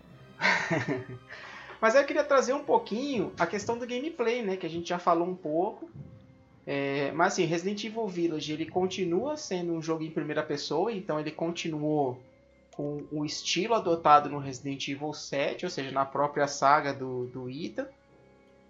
Mas como a gente já comentou um pouco também, é, com várias questões parecidas com Resident Evil 4. Então a gente tem essa questão um pouco mais do, da melhoria das armas, de você ter que comprar as armas, comprar as melhorias. Você tem é, aqui uma novidade que tem também é você pegar é, é, carnes de animais para aumentar sua, sua energia, aumentar sua vida, tudo isso junto com o mercador. Né? Então você vai juntando dinheiro, vai pegando itens para poder é, comprar melhorias das armas e dos itens que você tem aí durante o jogo. Né? É, e também, como eu falei, o, o, o gerenciamento do, do, inventário bem no estilão no Resident Evil 7 também. Né? E você Mas faz comidinhas. é, é, não, o, não é o item que faz a comidinha. Não, é o oh, vendedor lá. Isso, não é o item que faz a comidinha, é o vendedor, né? Mas você entrega os, os ingredientes para ele e, e aí ele te, te dá uma parte. Mas assim, aí a gente vê que com relação à, à jogabilidade em si, ela é bem parecida com Resident Evil 7 na questão da primeira pessoa e tudo, embora ele tenha mais coisas para explorar, explorar, mais coisas para fazer, né? E sem contar a própria questão das, das armas também, né? Mas eu acho que assim, é, de uma forma geral, é um jogo divertido de se jogar. É, eu acho que ele é justamente divertido porque é aquilo que eu comentei mais cedo, né? Que a gente já tava falando, que ele vai atender todos os gostos, assim, do de, de estilo de gamer, né? Assim, tipo, se você ainda quiser jogar com a galera, você ainda passa o controle, tipo, cada um joga a parte que mais gosta, sabe? Então acho que. Diferente. Não que Resident Evil já não traga isso, né? Porque a gente até comentou, se eu não me engano, no sobre o 6 em algum momento que ele tem momentos de stealth e ele tem momento de tiro, porrada e bomba, tem puzzle. Eu, eu acho que Resident Evil já traz isso na, na sua essência, sabe? No, na, na franquia. Mas é que ficou muito escancarada, sabe? A, a diferença de gameplay para cada para cada parte, né, do jogo. É, ficou muito divididinho assim, né? Isso.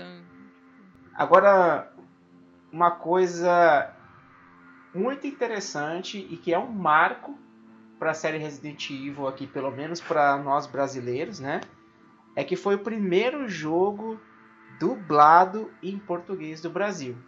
A gente já teve o Resident Evil 7 com os textos em português, mas dessa vez eles dublaram o jogo em português. E o que, que vocês acharam da dublagem? Pô, eu gostei, acho que a dublagem ficou muito boa muito boa mesmo. E eu gostei mais da dublagem do Ethan do é, brasileiro do que de fora. Mas eu gosto quando eles falam em inglês Mother Miranda. Eu acho que tem um, um, peso, sabe? Sei lá. Não sei se é também a forma como eles impostam a voz na hora que eles vão falar Mother Miranda. Porque quando faz Mãe Miranda, é tipo, ah, Mãe Miranda, sabe? Mas quando fala Mother Miranda, sabe? Eu não sei se vocês tiveram essa mesma sensação que eu. Então, quando ele. Eu gosto muito da. Da forma como foi feita a dublagem, sabe? Tipo, a dublagem do Chris também ficou bem legal. A do Chris, assim, casou bem com, com o personagem. A da Mia ficou bacana. E eu acho que a, a dublagem tem, tem se destaca, destacado cada vez mais nos jogos. A gente sabe que o Brasil é referência em dublagem, né? Seja em filmes e animações, mas eles têm investido muito em, em jogos, então, cara, assim, é, você compra a ideia de que aquela voz é do personagem, sabe? E, e a interpretação na voz, a, a, entonação que eles usam, então você compra também o que o personagem está sentindo, né? Quer comentar alguma coisa sobre a dublagem, ah, Felipe? É muito legal, muito boa. Que eu não tenho realmente o que comentar. eu não sei, cara. Se for comparar com outras, outros jogos, é, geralmente são estúdios muito próximos, né? São, eu acho que não tem um estúdio ruim que trabalhe para jogo. Então, eles são excelentes. A maioria dos jogos tem que estão sendo dublados, né, no, hoje em dia, está sendo feito de forma perfeita, assim, tipo, é quase muito difícil. Raramente você encontra o Mortal Kombat 11 e Mortal Kombat 10, na, na real, dublado de uma forma ridícula. Não, sim, é infeliz. Que isso, você não gostou da Peach? Oi? Nem do, do Roger. Não gostou da Peach? Dublando lá a filha do Johnny Cage? Não sei, cara. Não sei. Assim, eu não, eu não, sei se o problema. É, não sei. O problema não foi ela, né? O problema foi a falta de treinamento, sei lá. problema foi a É, direção. o problema é de... E na verdade, assim, tem até uma entrevista com o Garcia Júnior, que eu tava vendo recentemente, sobre isso, sabe, cara? É, ele tava falando. É um off-topic, mas ainda sobre dublagem. Ele tava falando justamente sobre a dublagem do, do Enrolados, né? Que foi o Luciano Huck que gravou, que dublou o, o Flynn Rider, né? O personagem. E ele falou que o problema, na verdade, não é nem a direção, não é a equipe de dublagem. O problema vem de cima. Deus? Porque quem fecha esses a... Oi? Não. Entendi. Quem paga, Felipe? Ah, tá. Os Sim, produtores. Porque assim, quem mandou para pro estúdio de dublagem o Luciano Huck pra dublar o, o Enrolados foi a própria Disney Brasil, entendeu? Ah, isso é. Porque foi um acordo por fora. E aí o, o ator só chega lá, tipo, a pessoa famosa só chega no estúdio de dublagem, ah, eu vou dublar tal. E aí o povo da dublagem fica assim, o quê? Então, treinamento. Como assim? Então, É, querendo ou não, é tipo, treinamento. e- Falta de treinamento. Sim, é falta de treinamento, só que depende muito da pessoa. Essa entrevista com o Garcia Júnior é bem legal, porque ele fala que o, o Luciano Huck ele tava super fechado pra, pra treinamento, ele não quis treinar. Uma, para, um- uma dublagem que um dublador profissional vai fazer tipo em 3, 4 dias, o cara fez em 4 Pelo horas, WhatsApp. entendeu? Não. Ah, tá. Achei que. É, Mandou um áudio em duas vezes. É, ali. tipo isso, né?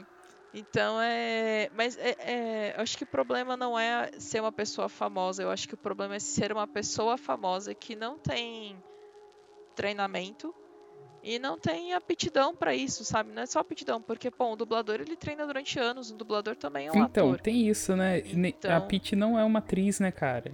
O, o Luciano é Huck é, um cantora. apresentador de televisão, não é de programa de TV, não tem nada a ver, mano. Não são atores. E acho que chamaram, tipo, o Roger também, o Roger né, é o quê? do- Ele é um. O que, que é o Roger? o Quem que é o Roger? Call of Duty, né? Ou, não, Quem que é o Battlefield, Roger? O. Roger é cantor. Ah, aquele cara da GG Magazine. Não, não Ah, sei, é, eu sei é. era do Eu não sei, Rigor. cara. Eu sei que. É, é a zoeira que o Danilo Gentili faz com ele.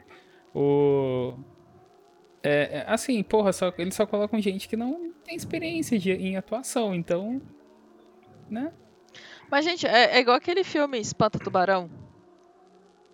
Que eles pegaram uma caralhada de gente famosa pra dublar os Sim. personagens e o filme é horrível, o roteiro é péssimo, o filme é muito ruim, sabe? Tipo, mas ele ficou É. eh, grande porque tinha, tipo. É, Al Pacino. Era Al Pacino ou Robert De Niro? Não sei. Mas tinha Will Smith, tinha, tinha um monte de gente grande e famosa, sabe? mas são a- Interpretando os Mas personagens. são atores e atrizes, né? É, mas o, o problema nesse caso foi o É. roteiro, né? É, O roteiro não, o filme Porra, você foi tem ruim. uma, uma porrada de ator e atriz que pelo menos faz, fazem vozes originais que, pô, arrebentam.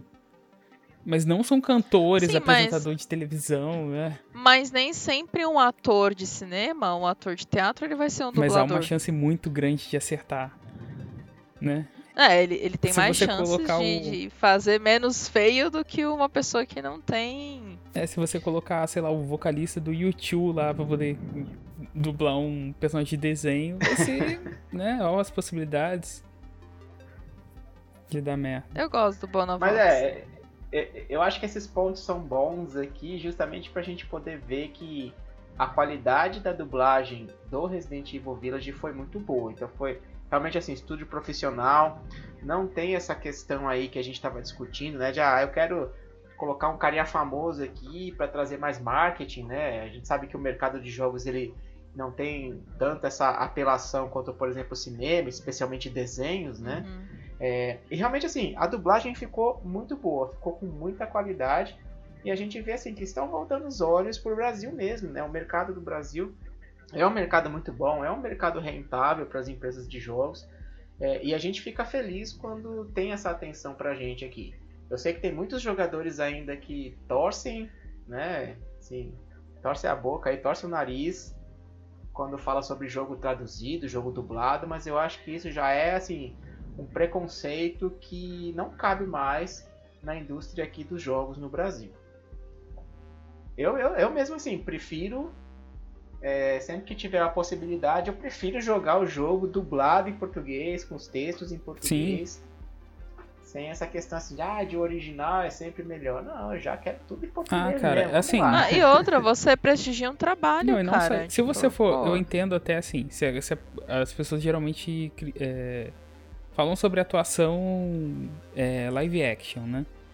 Eu, eu até concordo nesse sentido. Eu acho que sim, tem um foco, porque você tá sincronizando a sua voz com a do, do- da sua atuação, né? Do Personagem. personagem, isso. Mas em um caso live action, eu até entendo a pessoa, ah, eu, eu prefiro ver no idioma original. Realmente, faz todo sentido, mas porra, eles são personagens é, em 3D. É. Não verdade, tem não um tem o áudio áudio original, original, né? Tudo é exato. dublado. É, tipo, todos são originais, se você para pensar, então. Exato. Exato. Muito bem, mas isso aí, Capcom. Continue. Duble o Resident Evil 4 Remake também. Exatamente. É. Pode dublar Street Fighter? Ah, mas não vai fazer diferença nenhuma, né? Ah, só se, só se o Ryu falar invés É, eu de acho. É, você ver, tem umas paradas. Tem umas paradas que são realmente. Eu vou dar um exemplo aqui. O, o filme do, do Mortal Kombat, aquela coisa linda. É, não o primeiro, Hum. não, não o segundo, não o terceiro. O, o remake agora, né? Ele. É, eu Ah, acho mais interessante assistir ele no idioma original porque, por conta dos ataques, né? Porque eles não mudam. Na dublagem também do, do Mortal Kombat, do Mortal Kombat 11, e no, no, naquela, no 10, né? Eles também não mudam a- os ataques. Os, os especiais, eles falam o que tem que ser feito, né? Em alguns. Você tem, como, você tem a opção de habilitar isso. E tem a opção de manter também em- tudo em português. Tipo, o ataque em português. Tipo, vem aqui, né? Ridículo, mas Sim. tudo bem. Seus ouvidos não estão treinados pra isso. Meu Deus.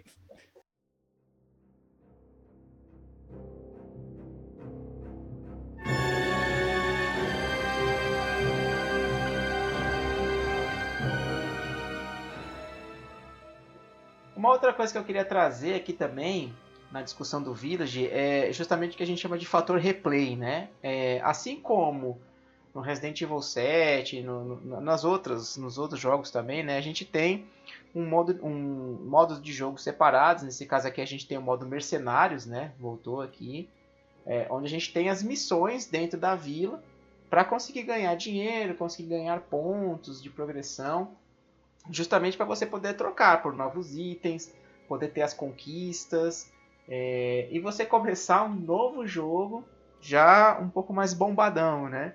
Então você pode começar o jogo lá com a Magnum, depois a Magnum com a munição infinita, ter todas as armas com munição infinita, ter uma- comprar arma com mercador ali que mata todo mundo quase com um tiro só. né? Então ele traz essa possibilidade de você começar um novo jogo é, da onde você parou, né, com, com a mesma vida, mesmo dinheiro, tudo, e refazer o jogo. E aí mais você se divertindo mesmo.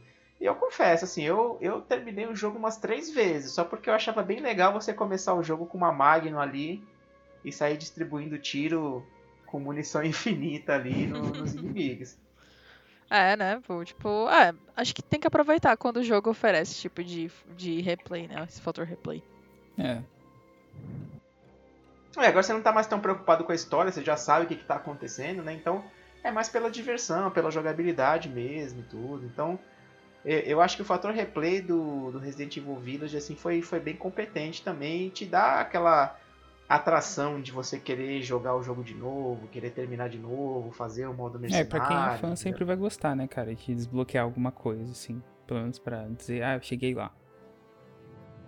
Ah, e tem muita gente que gosta de platinar também, né? Então esse, esse tipo de modo ajuda muito a platinar o jogo. Muito bem. E continuando aqui, uma coisa que é importante a gente falar também foi toda a repercussão que deu o jogo dentro do, do, do mundo dos videogames. Né? É, apesar de ter tido várias críticas, né, é, de uma forma geral, ele foi bem recebido. Né? É, claro, a gente tem aqueles puristas né, que já encrencaram com o Ethan desde o Resident Tá, Evil tá, calma aí. 7, né, Felipe? Calma aí. Ó, a- a- a- essa alcunha, eu acho que não é uma coisa. Não é, não é muito elegante.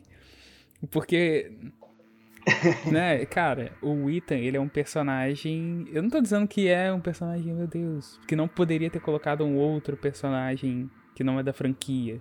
Poderia, sim, claro, mas colocar um cara que não tem personalidade nenhuma, né? Personalidade ou carisma? Personalidade, porque carisma não é necessariamente a coisa mais importante de Resident Evil, né? Vamos ser sincero, tem personagem que não é tão, tão carismático, mas mesmo assim é, é ele tem personalidade. O Ethan, ele tá ali para poder, tipo, buscar alguém. Tudo bem, é, vamos. Não sei, cara. Eu acho assim, ele sempre tá buscando alguém, né? No Resident Evil, é, as pessoas estão tentando fugir de locais que, que foram destruídos e tal, com zumbis e monstros. E o Ethan tá procurando alguém, assim como o Leon. Né? né? Tem uma parada meio que. Mas eu não, eu, eu não. Não é que eu não gosto do Ethan. É porque eu não acho que deram devido valor para ele. E também tem outra coisa, a questão de primeira pessoa e terceira pessoa. A primeira pessoa ela não favorece muito a sua a sua a sua empatia pelo personagem. A terceira pessoa ela tem você consegue ver e sofrer junto com o personagem, não no lugar dele. É, bom, isso aí eu tenho que concordar com o Felipe. Esse ponto aí é realmente, tipo, você não se apega com o personagem da mesma forma que você. Que, que você se apega com o personagem que você vê em terceira pessoa. Cara, mas eu acho que isso traz um pouco mais atenção para você mesmo. Eu sei, mas mesmo a gente tá falando sobre uma franquia que a, as, os pilares dela são os personagens e, e a trama. E a trama de Resident Evil 7, ele já fugiu do que do tradicional, né? Do, do, do que vem sendo contado desde o primeiro jogo. Por mais que os outros ainda saíam um pouco, tipo, você tinha o Chris indo atrás do Wesker, você tem o, o Leon é, explorando algum local e, tipo, ele tava resolvendo um problema pro presidente, né? Você tem toda a trama de Raycon City no primeiro, segundo, terceiro e até o zero. E o 7 ele abandona tudo isso e vai para um outro lugar. Eu nem falei do 6, né? Que era o que a Capcom Sim, queria mas fazer. aí você vê que, tipo, eles abandonaram tudo. Eles trouxeram um hype da época, que, era, que eram jogos em primeira pessoa que davam um susto. Que, e, e também para concorrer com PT. Não, com PT, não vou falar PT porque vai ficar estranho no futuro. É, mas assim, é, o jogo em si, o, o, a, a, franquia, ela se fortalece cada vez mais com os seus personagens, né? Então, você colocar em primeira pessoa acaba afastando um pouco a empatia, afastando o jogador do, da franquia. Porque assim, se eu quero jogar um jogo em primeira pessoa que me assuste, eu tenho milhares de jogos que fazem isso. Não precisa ser Resident Evil, né?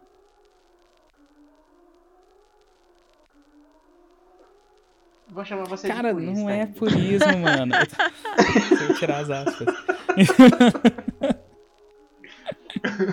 não, não, não é questão de purismo, não, cara. Eu não, não é isso. Eu só tô dizendo que, tipo assim, eu não me importo de mudar os personagens, de mudar a história. Nem, nem é de mudar a história.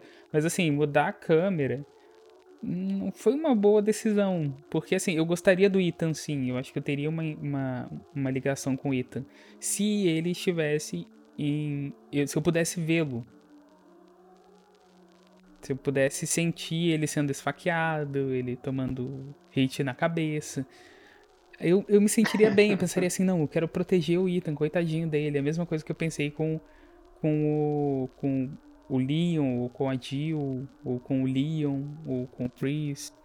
O Leon eu falei duas vezes, mas é porque. Mas entendeu? A gente tem aquela empatia de não machucar o personagem. Enquanto no, na primeira pessoa você tá lá. Ah, sou eu. Ah, meu Deus, levei um susto. É você, né? Ah, mas a partir do momento também que você perde perde uma mão e pode colar ela de novo só com o first aid lá, né? É, ninguém reclama do Wesker, né? O Wesker pode desviar de bala É. e o Ethan pode colar o braço. E aí? O Ethan pode voltar dos mortos, cara. Na verdade, ó, na- ah, isso, ó, isso é uma coisa que a gente não falou da história Ah, que é importante, verdade, cara. gente. A gente falou do morreu e não morreu, né? Mas assim, na verdade, por que, que a Rose ela era o hospedeiro Perfeito. perfeito ali também pra Miranda? Porque ela, ela tinha os traços do Mega Miseto. Porque tanto a Mia quanto o Ethan tiveram contato com o Mofo no Resident Evil 7. E na verdade se considera até de que assim, o Ethan morreu no Resident Evil 7 e o Mofo fez uma assimilação completa dele lá que até fez um, como é que eu posso falar, um doppelganger dele. É que até filho ele pode uma- fazer. um- é. Fez uma cópia, uma imitação perfeita do Ethan ali, né? Que, que isso é uma coisa que eu ainda acho um tanto é, assim, exagerada na história do Resident Evil Village, né? Que se considera o quê? Que o Ethan ele estava morto, ele foi assimilado pelo mofo no Resident Evil 7, mas teve toda aquela força de vontade dele, né? Ele voltou é, como um- um- um- uma imitação perfeita do próprio Sim. Ethan mesmo, né? Mas ele já era um mofo no, no início do Resident Evil 8, É, já mas era vai um mofo. contra também a ideia, né? É. De que no 7 a gente tem que fazer, eu acho que um, um programa pro 7, mas no 7 ele. ele. ele retorna como mofo, né? Ethan mofo. Ethan mofado. E ele, ele vai contra a, aquela que domina todos os mofos. Todo o mofo, né? Do, do ambiente. Também não faz muito sentido. Porque ele consegue. co- Se bem que não é ele que combate a Eveline, né? Ah, não, é ele que combate, então não faz sentido nenhum. É ele que Ah, então- combate a Eveline. É, e, e- e- é, e isso, apesar de ser um negócio meio forçado, acaba dando meio que uma explicação, entre aspas, vamos dizer assim, né? De por que ele consegue col- colar a mão de volta, Não. o pé de volta, né? Por que que ele consegue se curar de uma forma tão fácil, Sim. só usando o, o A parte dele. lá, de- né? Mas não tem uma parte que a própria Mia fala que já sabia que o Ethan tinha morrido? Eu acho que sim. Não fica um negócio assim muito escancarado, né? Mas assim, é, a- a- dá, dá as dicas no meio do jogo. Ah, não. Tudo bem, tem uma parte que ela fala no Village, ela fala escancarado mesmo. Sim. É, o. ela Isso, o Lá no Chris vira pra ela e fala: Ah, ele morreu, foi mal aí. E aí ela fala: Não, você tá enganado, ele tá vivo. aí tá bom. Aí vai volta pro Ethan. Pois é, é, assim, ma- mas tanto que, né, é, o, o Ethan se sacrifica no final do jogo pra destruir o Mega Miseto, né, porque tem aquela super bomba lá e não, não vai fugir. Mas no final, quando aparece depois lá a Rose já maior e tudo, ela tá sendo tutorada ali, né, pelo, pelo Chris e tudo, sendo acompanhada pelo Chris. E, e quando o carro tá indo embora, aparece alguém andando do lado do carro que a gente que é, disse que é o Ethan, né? Então que ele ainda continua lá naquela questão do, do Mega Miseto, do Mofo, né? Porque as pessoas que morrem, e, e elas ficam incorporadas ao Mega Miseto, né? Então o Ethan também tá com essa característica aí. Então é, pode ser que a Rose ainda tenha contato com Do o Miseto. através do Mega Miseto aí. Então, então dela. isso teoricamente explica a relação dela com a mãe Miranda, né? O fato do 7, o Sim. 7, tipo assim, obviamente, foi o acaso. Foi a fada da conveniência que colocou o Ethan lá e ele virou o, o progenitor perfeito. Com a Mia, no caso. O, o casal perfeito que deu origem não- a Rose. Até aí, tudo bem, aconteceu. E a partir daí que se deu o fato de a mãe Miranda se interessar pela menina, porque ela era proveniente de uma mutação. Ah, então faz todo Sim. sentido. Aí pronto. Não, faz sentido, faz realmente todo sentido. né? E não, e teve. é, e assim, come, tudo começou porque Mia tava cuidando da Evelyn, né? Sim, é. É. Tem isso. E- Mas, as- Ah, é verdade. é, mas isso não, ti- não tinha relação nenhuma com a, a mãe Miranda. A mãe Miranda só percebeu isso, né? Só percebeu que, que a, a Rose era. Foi um fruto, tipo Sim. assim. É, O fruto Oi? do mofo. Foi um é, foi fruto um do fruto mofo. do mofo, só que meio Foi. orgânico, não foi nada planejado. Né? Tipo, deu sorte e aconteceu. Isso. Exato. Ok. Mas a Eveline era mais legal, mas tudo bem. Mas vamos lá, né? e aqui pra gente continuar, né? Indo pro final aqui do nosso CryptaCast já. falar um pouquinho sobre o futuro da franquia, né? Assim, o que, que a gente pode esperar? Eu acho que a gente tá com duas questões um pouco paralelas aí, né? É, tanto o, o, os remakes que estão dando muito sucesso, né? Tá, assim, tá, tá sendo uma, uma movimentação importante da Capcom. A gente viu o sucesso do, do remake do Resident Evil 2. Apesar dos pesares, também deu um sucesso o remake do Resident Evil 3. Agora tá tendo o remake do Resident Evil 4. Enquanto também é, a franquia continua com, com o seu canônico ali, né? Continuando com, com o 7, com o 8, já tem os rumores de que o 9 está em produção, que vai ser baseado na história da Rose, né? Então, o que, que a gente pode falar? Sem contar que, claro, né? É, a questão das vendas. O Village hoje ele está no décimo lugar de títulos mais vendidos da Capcom. Ele está com 6.1 milhões de cópias vendidas. O Resident Evil 7 está em segundo lugar, vocês queiram ou não, né? com mais de 10 milhões de cópias vendidas. É, e uma coisa Não, que é pra- importante também, Da né, pra gente franquia, ver pra mim, o Resident é- Evil Oi. 2 é. O Resident Evil 2 não, Resident Evil 7 é o melhor, cara. No sentido de, tipo assim, é, dessa, dessa nova franquia aí, dessa nova safra de Resident Evils. É, dessa nova geração aí. Isso. Tirando os remakes. Não, eu gostei mais do 7 do que do, Ah, não, do o Village. o 7, Com ele certeza. tem um nível de, de direção que é, assim, surreal. Sim, sim. E, e, e para você ver, né, assim, como a gente tá falando aqui, é, dos 10 títulos mais vendidos da Capcom, o Resident Evil ocupa 5 posições, ou seja, metade do top 10 da Capcom é Resident Evil. É. O top 1 aí Então- vai ser o remake. É. Do 4. Vamos sim, ver, cara. vamos ver.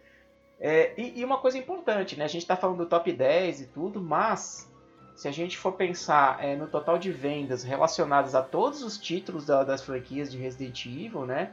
É, o, o- a franquia lidera com 100 e- 125 milhões de cópias vendidas. E em segundo lugar fica Monster Hunter com 80 milhões de cópias vendidas. Então, apesar dele não ser o, o- não estar no top 10 assim, como o título mais vendido, a franquia como um todo vendeu muito mais do que o segundo lugar.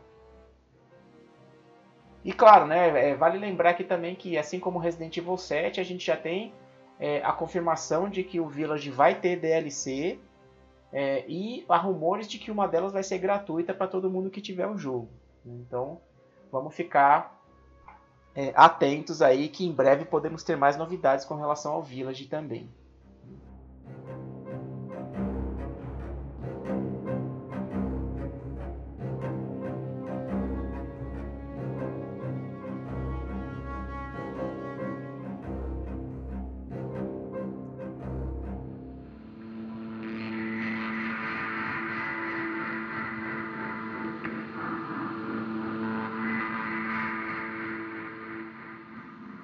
Pessoal, que que vamos vamos fechar aqui, né? Que que Con- vocês Conjecturar o futuro? é, podemos dar um resumo, né, geral aqui do que que a gente Eu quero o remake de Code Verônica. É isso que eu É, quero. eles pularam o Code Verônica, né? Querendo ou não. Eles Oi? acabaram pulando, porque foram pro direto pro 4. Pois é, foi por direto pro 4. Tinha que vir o Code Verônica agora. Eu acho que os Revelations. Tudo bem que esse nome é muito ruim, né? Tipo, pra gente que é brasileiro, né? Porque ele fica muito esquisito, né? Code Verônica, depende de como a gente fala. Ah, Mas, cara, agora que eu entendi. eu, o Felipe falou. eu sei que você falou que você gosta muito de 7, mas pra mim eu, eu sou apaixonado pelo Code Verônica. Não, não, eu tô falando assim, da, ele- dos novos. Ah, da nova safra, Isso, né? Você tipo, falou. é, é É. sempre três, né? É, é um, dois, três, quatro, é, quatro, cinco e seis. São tipo trilogias. Eles seguem meio que uma, uma linha, né? O 4 começou com essa, essa câmera, câmera no ombro. E o 5 e o 6 fizeram, agora o 7 eles, eles colocaram em, em primeira pessoa. E o. Ah, o Code Verônica, ele era. Ele era um spin-off, mas ele é canônico, né? Tipo. E. Eles fizeram, né, um remake, aquele Dark, Dark, Dark Side. é, Como é que Dark era? Side, Dark Chronicles. acho que é Dark Side É, Dark Chronicles, né? Dark Side Chronicles e o que é horroroso, porque é aquele tipo House of the Dead, né? Que é, esqueci o nome, é arcade, né? Tipo, arcade puro, não tem É, tudo bem, eles refizeram as cutscenes e tudo. Mas, cara, eu gosto muito do, do enredo dele, do, do roteiro. Ele é muito triste, na verdade, mas ele é muito, muito bom e tal. Aí tem um pouquinho. É, traz a Jill de novo, ou traz a Claire, traz o, o Chris antes de ficar bombadão. É, e o Chris Wesker de novo, é, trocando tapa, é, entre tapas e beijos. E eu, eu acho que pô, faltou o, esse, o remake do Code Verônica. Eu gostaria muito que a Capcom aí considerasse também os fãs desse spin-off aí que. E tem o ReZero também, né? Com a Rebecca Chambers e aquele outro carinha que Não, mas o ReZero ele meio que. Que não é importante. É, mas eu acho que ele meio que é bom, né, cara? Ele não. Não sei se ele precisa de um. Você acha que o 4 precisava de remake? Eu acho que não. mas o. Mas o 4 se encaixa. Eu acho que precisa, assim, que o, o 4. Não só o 4, eu acho que o 4, o 5 e o 6 eles precisam de remake. Mas não por conta do, dos gráficos ou da jogabilidade. O, o 6 precisa ser reimaginado. Cara. As histórias precisam ser recontadas, cara. O 4 ele tem uma viajada no final que não, não, não, não casa muito com a franquia ali, remake, tá ligado? O 2 e o 3. Mas eu acho que se eles vão fazer toda a franquia, eu acho que o ReZero merece, o Code Verônica merece, para acompanhar essa nova Sim, geração não, aí. Tipo, pra, pra, o Revelations não precisa, é, entendeu? É, assim, tipo, ele já saiu para gerações mais recentes. Ah, o Revelations é, ele casa muito bem com a nova. Pô, ele é, ele é bem Sim, legal. Sim, é, assim. ele casa bem. Estilo mas também, o. Né? Aham, uhum, é, ele já tava com, tipo. Foi feito mais pra frente, né? Tipo, mais pra cá. Ele, eles foram os últimos antes do. Do reset? Do, do, do remake. Não, é, do reset, do, res, do reset. Foi, de, é, Foi primeiro o 6, depois o os Revelations, depois o, o reset. O reset, é isso. então acho que. Eu acho que eles poderiam fazer uma reimaginação do zero do Code Verônica e depois continuar, sabe? Tipo, pô, o 5 também é um que precisaria ser reimaginado, sabe? Sinceramente. Todo Ah, cara, o 5 ele tem uma trama interessante. Assim, no sentido de, tipo assim. Eu acho que ele não é ruim de todo, entendeu? Tipo, é, até que é, é bem contado. Tem umas coisas muito apelonas. Mas ele, pelo, foi tipo assim, ele se passa durante o dia, você tem criaturas que você enfrenta durante o dia e tal. E eu acho que é até interessante, mas eu, ele precisa dessa vibe dark, né? Porque ele foi, pro muito, foi muito pra ação. E uma coisa que eu tava comentando com. Acho que eu comentei com o Fernando, que o remake do Resident Evil 4, ele não vai vir mais como ação e, e survival. Ele vai, ele, é, ele vai vir só como survival, não como ação. Então eles devem tentar encaixar mais nessa vibe de deixar a parada mais dark, né?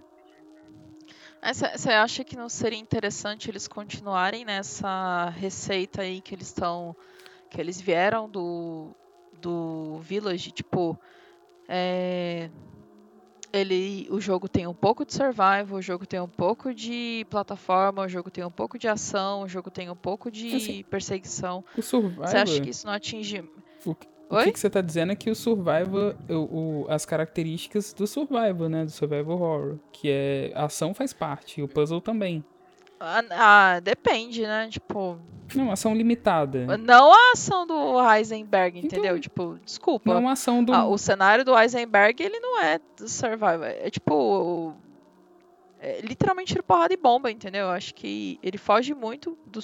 Ele traz elementos do survival, mas ele não é, tipo Sim, mas o 2 fez Cara, isso bem. Assim, sim, o 2. Eu acho que dessa safra, dessa nova safra, eu gosto mais do 2, justamente porque ele é bem balanceado. Gosto da, de como ele foi reimaginado. Achei que ele ficou muito bem feito. O cenário ficou muito bacana. É, ele traz muito do que a gente gostava, assim, do desses reimaginados. Eu acho que o 2 é o melhor, porque o 3, né, tipo, infelizmente deixou a desejar uhum. e muito e não vale o preço que você paga nele. Desculpa, não mesmo. É, é um jogo muito curto. E enquanto o 2 ele foi muito bem feito, sabe? E, e, outra, a gente vê também o tempo que foi gasto, né? A gente, acho que a gente já discutiu isso quando a gente falou do remake. Quando a gente falou do remake do 3 no CryptoCast. Que episódio que foi, gente? Me ajudem. CryptoCast É, 18. Ixi, Foi o 18 em 2020. A gente falou sobre o antes e depois do remake do 3. Então, assim, eu não vou ficar repetindo de novo. Os ouvintes podem ir lá ouvir. É, inclusive, a gente pode deixar o link desse, de todos os CryptoCast Resident Evil. a gente pode deixar nesse episódio. Mas é, eu acho que é, o 2 ele teve tempo suficiente pra eles reencaixar, é tipo, reimaginarem o jogo. O 3, cara, eles mal tinham lançado o 2, as pessoas estavam ainda curtindo o 2 e eles estavam lançando o 3, entendeu? Foi uma parada muito atropelou, sabe? Tipo, então é, a galera não, não, não pôde curtir direito o 2 pra já pegar o 3, e o 3 é muito curto. Tipo, ele tem tem pouca coisa, né? É. Assim, repen- repensando, lá, eu acho né? que sim, que o Zero, o Zero realmente precisa de um, de um remake e o Code Verônica também. Mas eu, eu o 6, o 5 e o 6, eles, o, o 4 já vai ter remake, então o 5 e o 6 eu acho que eles precisam sim, tipo, o 6 urgentemente precisa de um remake. Caraca. Demais.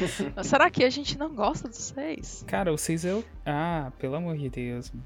O 6 é tenso demais. Eu acho o 5, porra, o Shi- o 5, eles tornaram a Shiva, a Shiva, né? A Lomar, ela é a pior personagem do jogo. Mas ela, cara, eles poderiam ter aproveitado ela muito bem.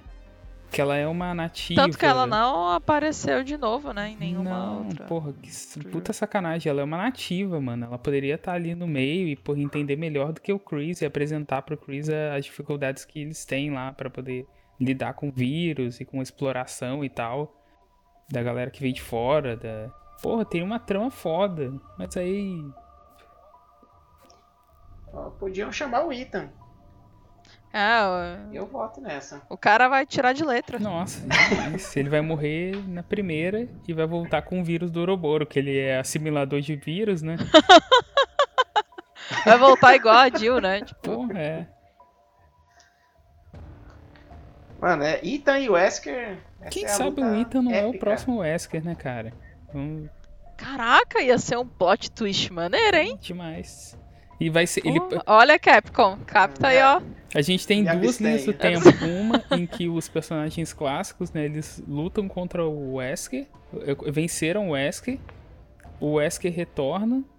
E, e a outra linha do tempo é o Ethan, que é o Salvador. É o cara que tá destinado a destruir o Wesker. Tá ligado? Eu acho que o item podia. É, é, va- vamos, vamos voltar aqui para o Village, porque realmente a gente já tá falando até de linhas do tempo. Alternativa. Ah, mas eles consideram, né, o remake do 2 e do 3 uma linha alternativa, porque eles não são canônicos, né? É, mas Eu- assim. Meio que É, uma a- reimaginação, né? a Capcom não, não não uma reimaginação, mas assim. Não é, não é exatamente igual, né? Então, mas acho que dá pra considerar. Sei lá. é, A, Capcom pode não considerar, mas acho que eles são bem parecidos, assim, no- pelo menos no, no, no plot principal, né? Pra dizer que é. que, é, que não é canônico.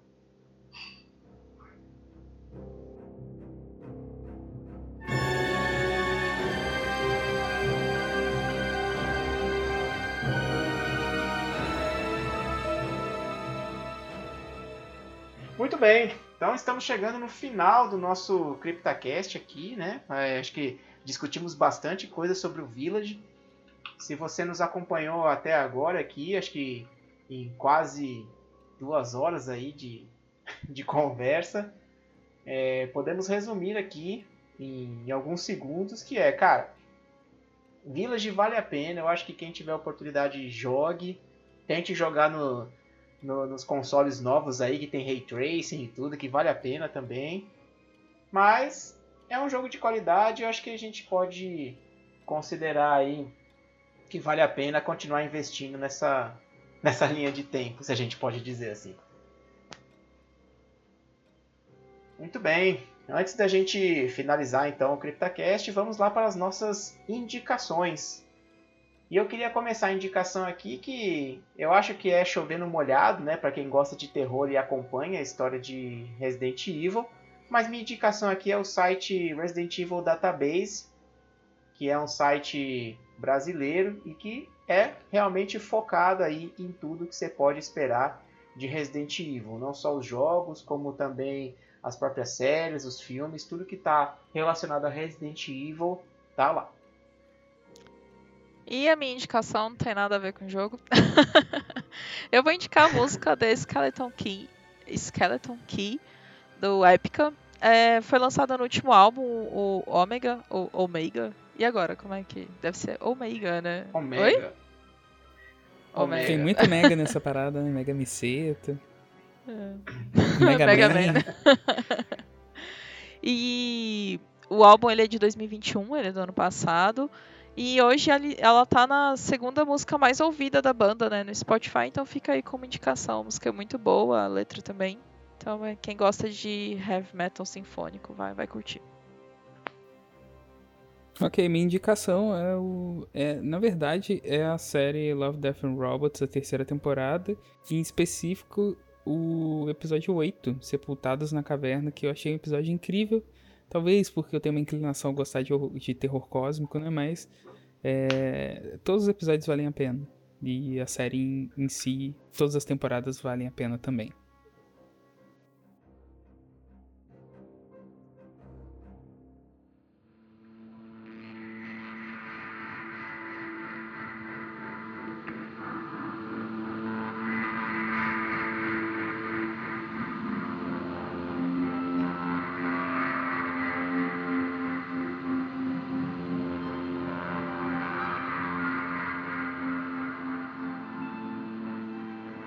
Muito bem, como falamos, esse aqui já é o quarto CryptaCast que a gente fala de Resident Evil. Não que a gente não goste, mas a gente gostaria de Silent estar falando Hill- sobre outros Silent assuntos, Hill é melhor. né? É, mas a Konami não ajuda. Não ajuda. Não mesmo. Mas quem sabe, né? Ó. É, quinta. sabe, é, quem sabe, não, não né? vou datar esse episódio. Não, mas se, se- mas a gente vai fazer qualquer coisa, a gente faz um retcon desse episódio. Cara, mas eu acho que vale a pena datar o episódio se a. a- se, se for cum- cumprida essa, essa premonição. Não, se for, aí eu faço um disclaimer, cara. A gente. Nem que a gente grave no- na, na própria quinta-feira, entendeu? Ah, ou, ou Uma aqui paradinha mesmo, e. Galera, olha só. Foi lançado Silent Hill. sei lá. Silent Hill. É, Lançou! lançou, meu Deus. Rememorações do passado. É o remake do 2. Pronto, lançou. Nossa, o Fernando tá Qualquer muito coisa feliz. que eles Feliz- lançassem, a gente ia ficar feliz, cara. É, né? Silent Hill Patinho. Pra- Não. É um lançamento decente. Silent Hill. é. Muito bem. E chegamos ao final de mais um CryptaCast. Muito obrigado a todos que nos acompanharam e ouviram até aqui. E não deixe de nos curtir no Twitter e no Instagram como arroba Zona Sombria. Confira também o nosso canal no Telegram, o Crypta News. O link está na publicação deste CryptaCast no nosso site. Se você preferir os meios clássicos de comunicação, pode também mandar um e-mail para cryptacast.zonasombria.com.br. Visite também a nossa página em zonasombria.com.br. Mais uma vez, muito obrigado pela audiência e até o próximo CryptaCast. Vamos dar tchau para os ouvintes aí, Larissa, Felipe. Valeu, pessoal. Tchau, tchau, tchau. gente. Obrigado. Falou. Até mais. Até mais, valeu.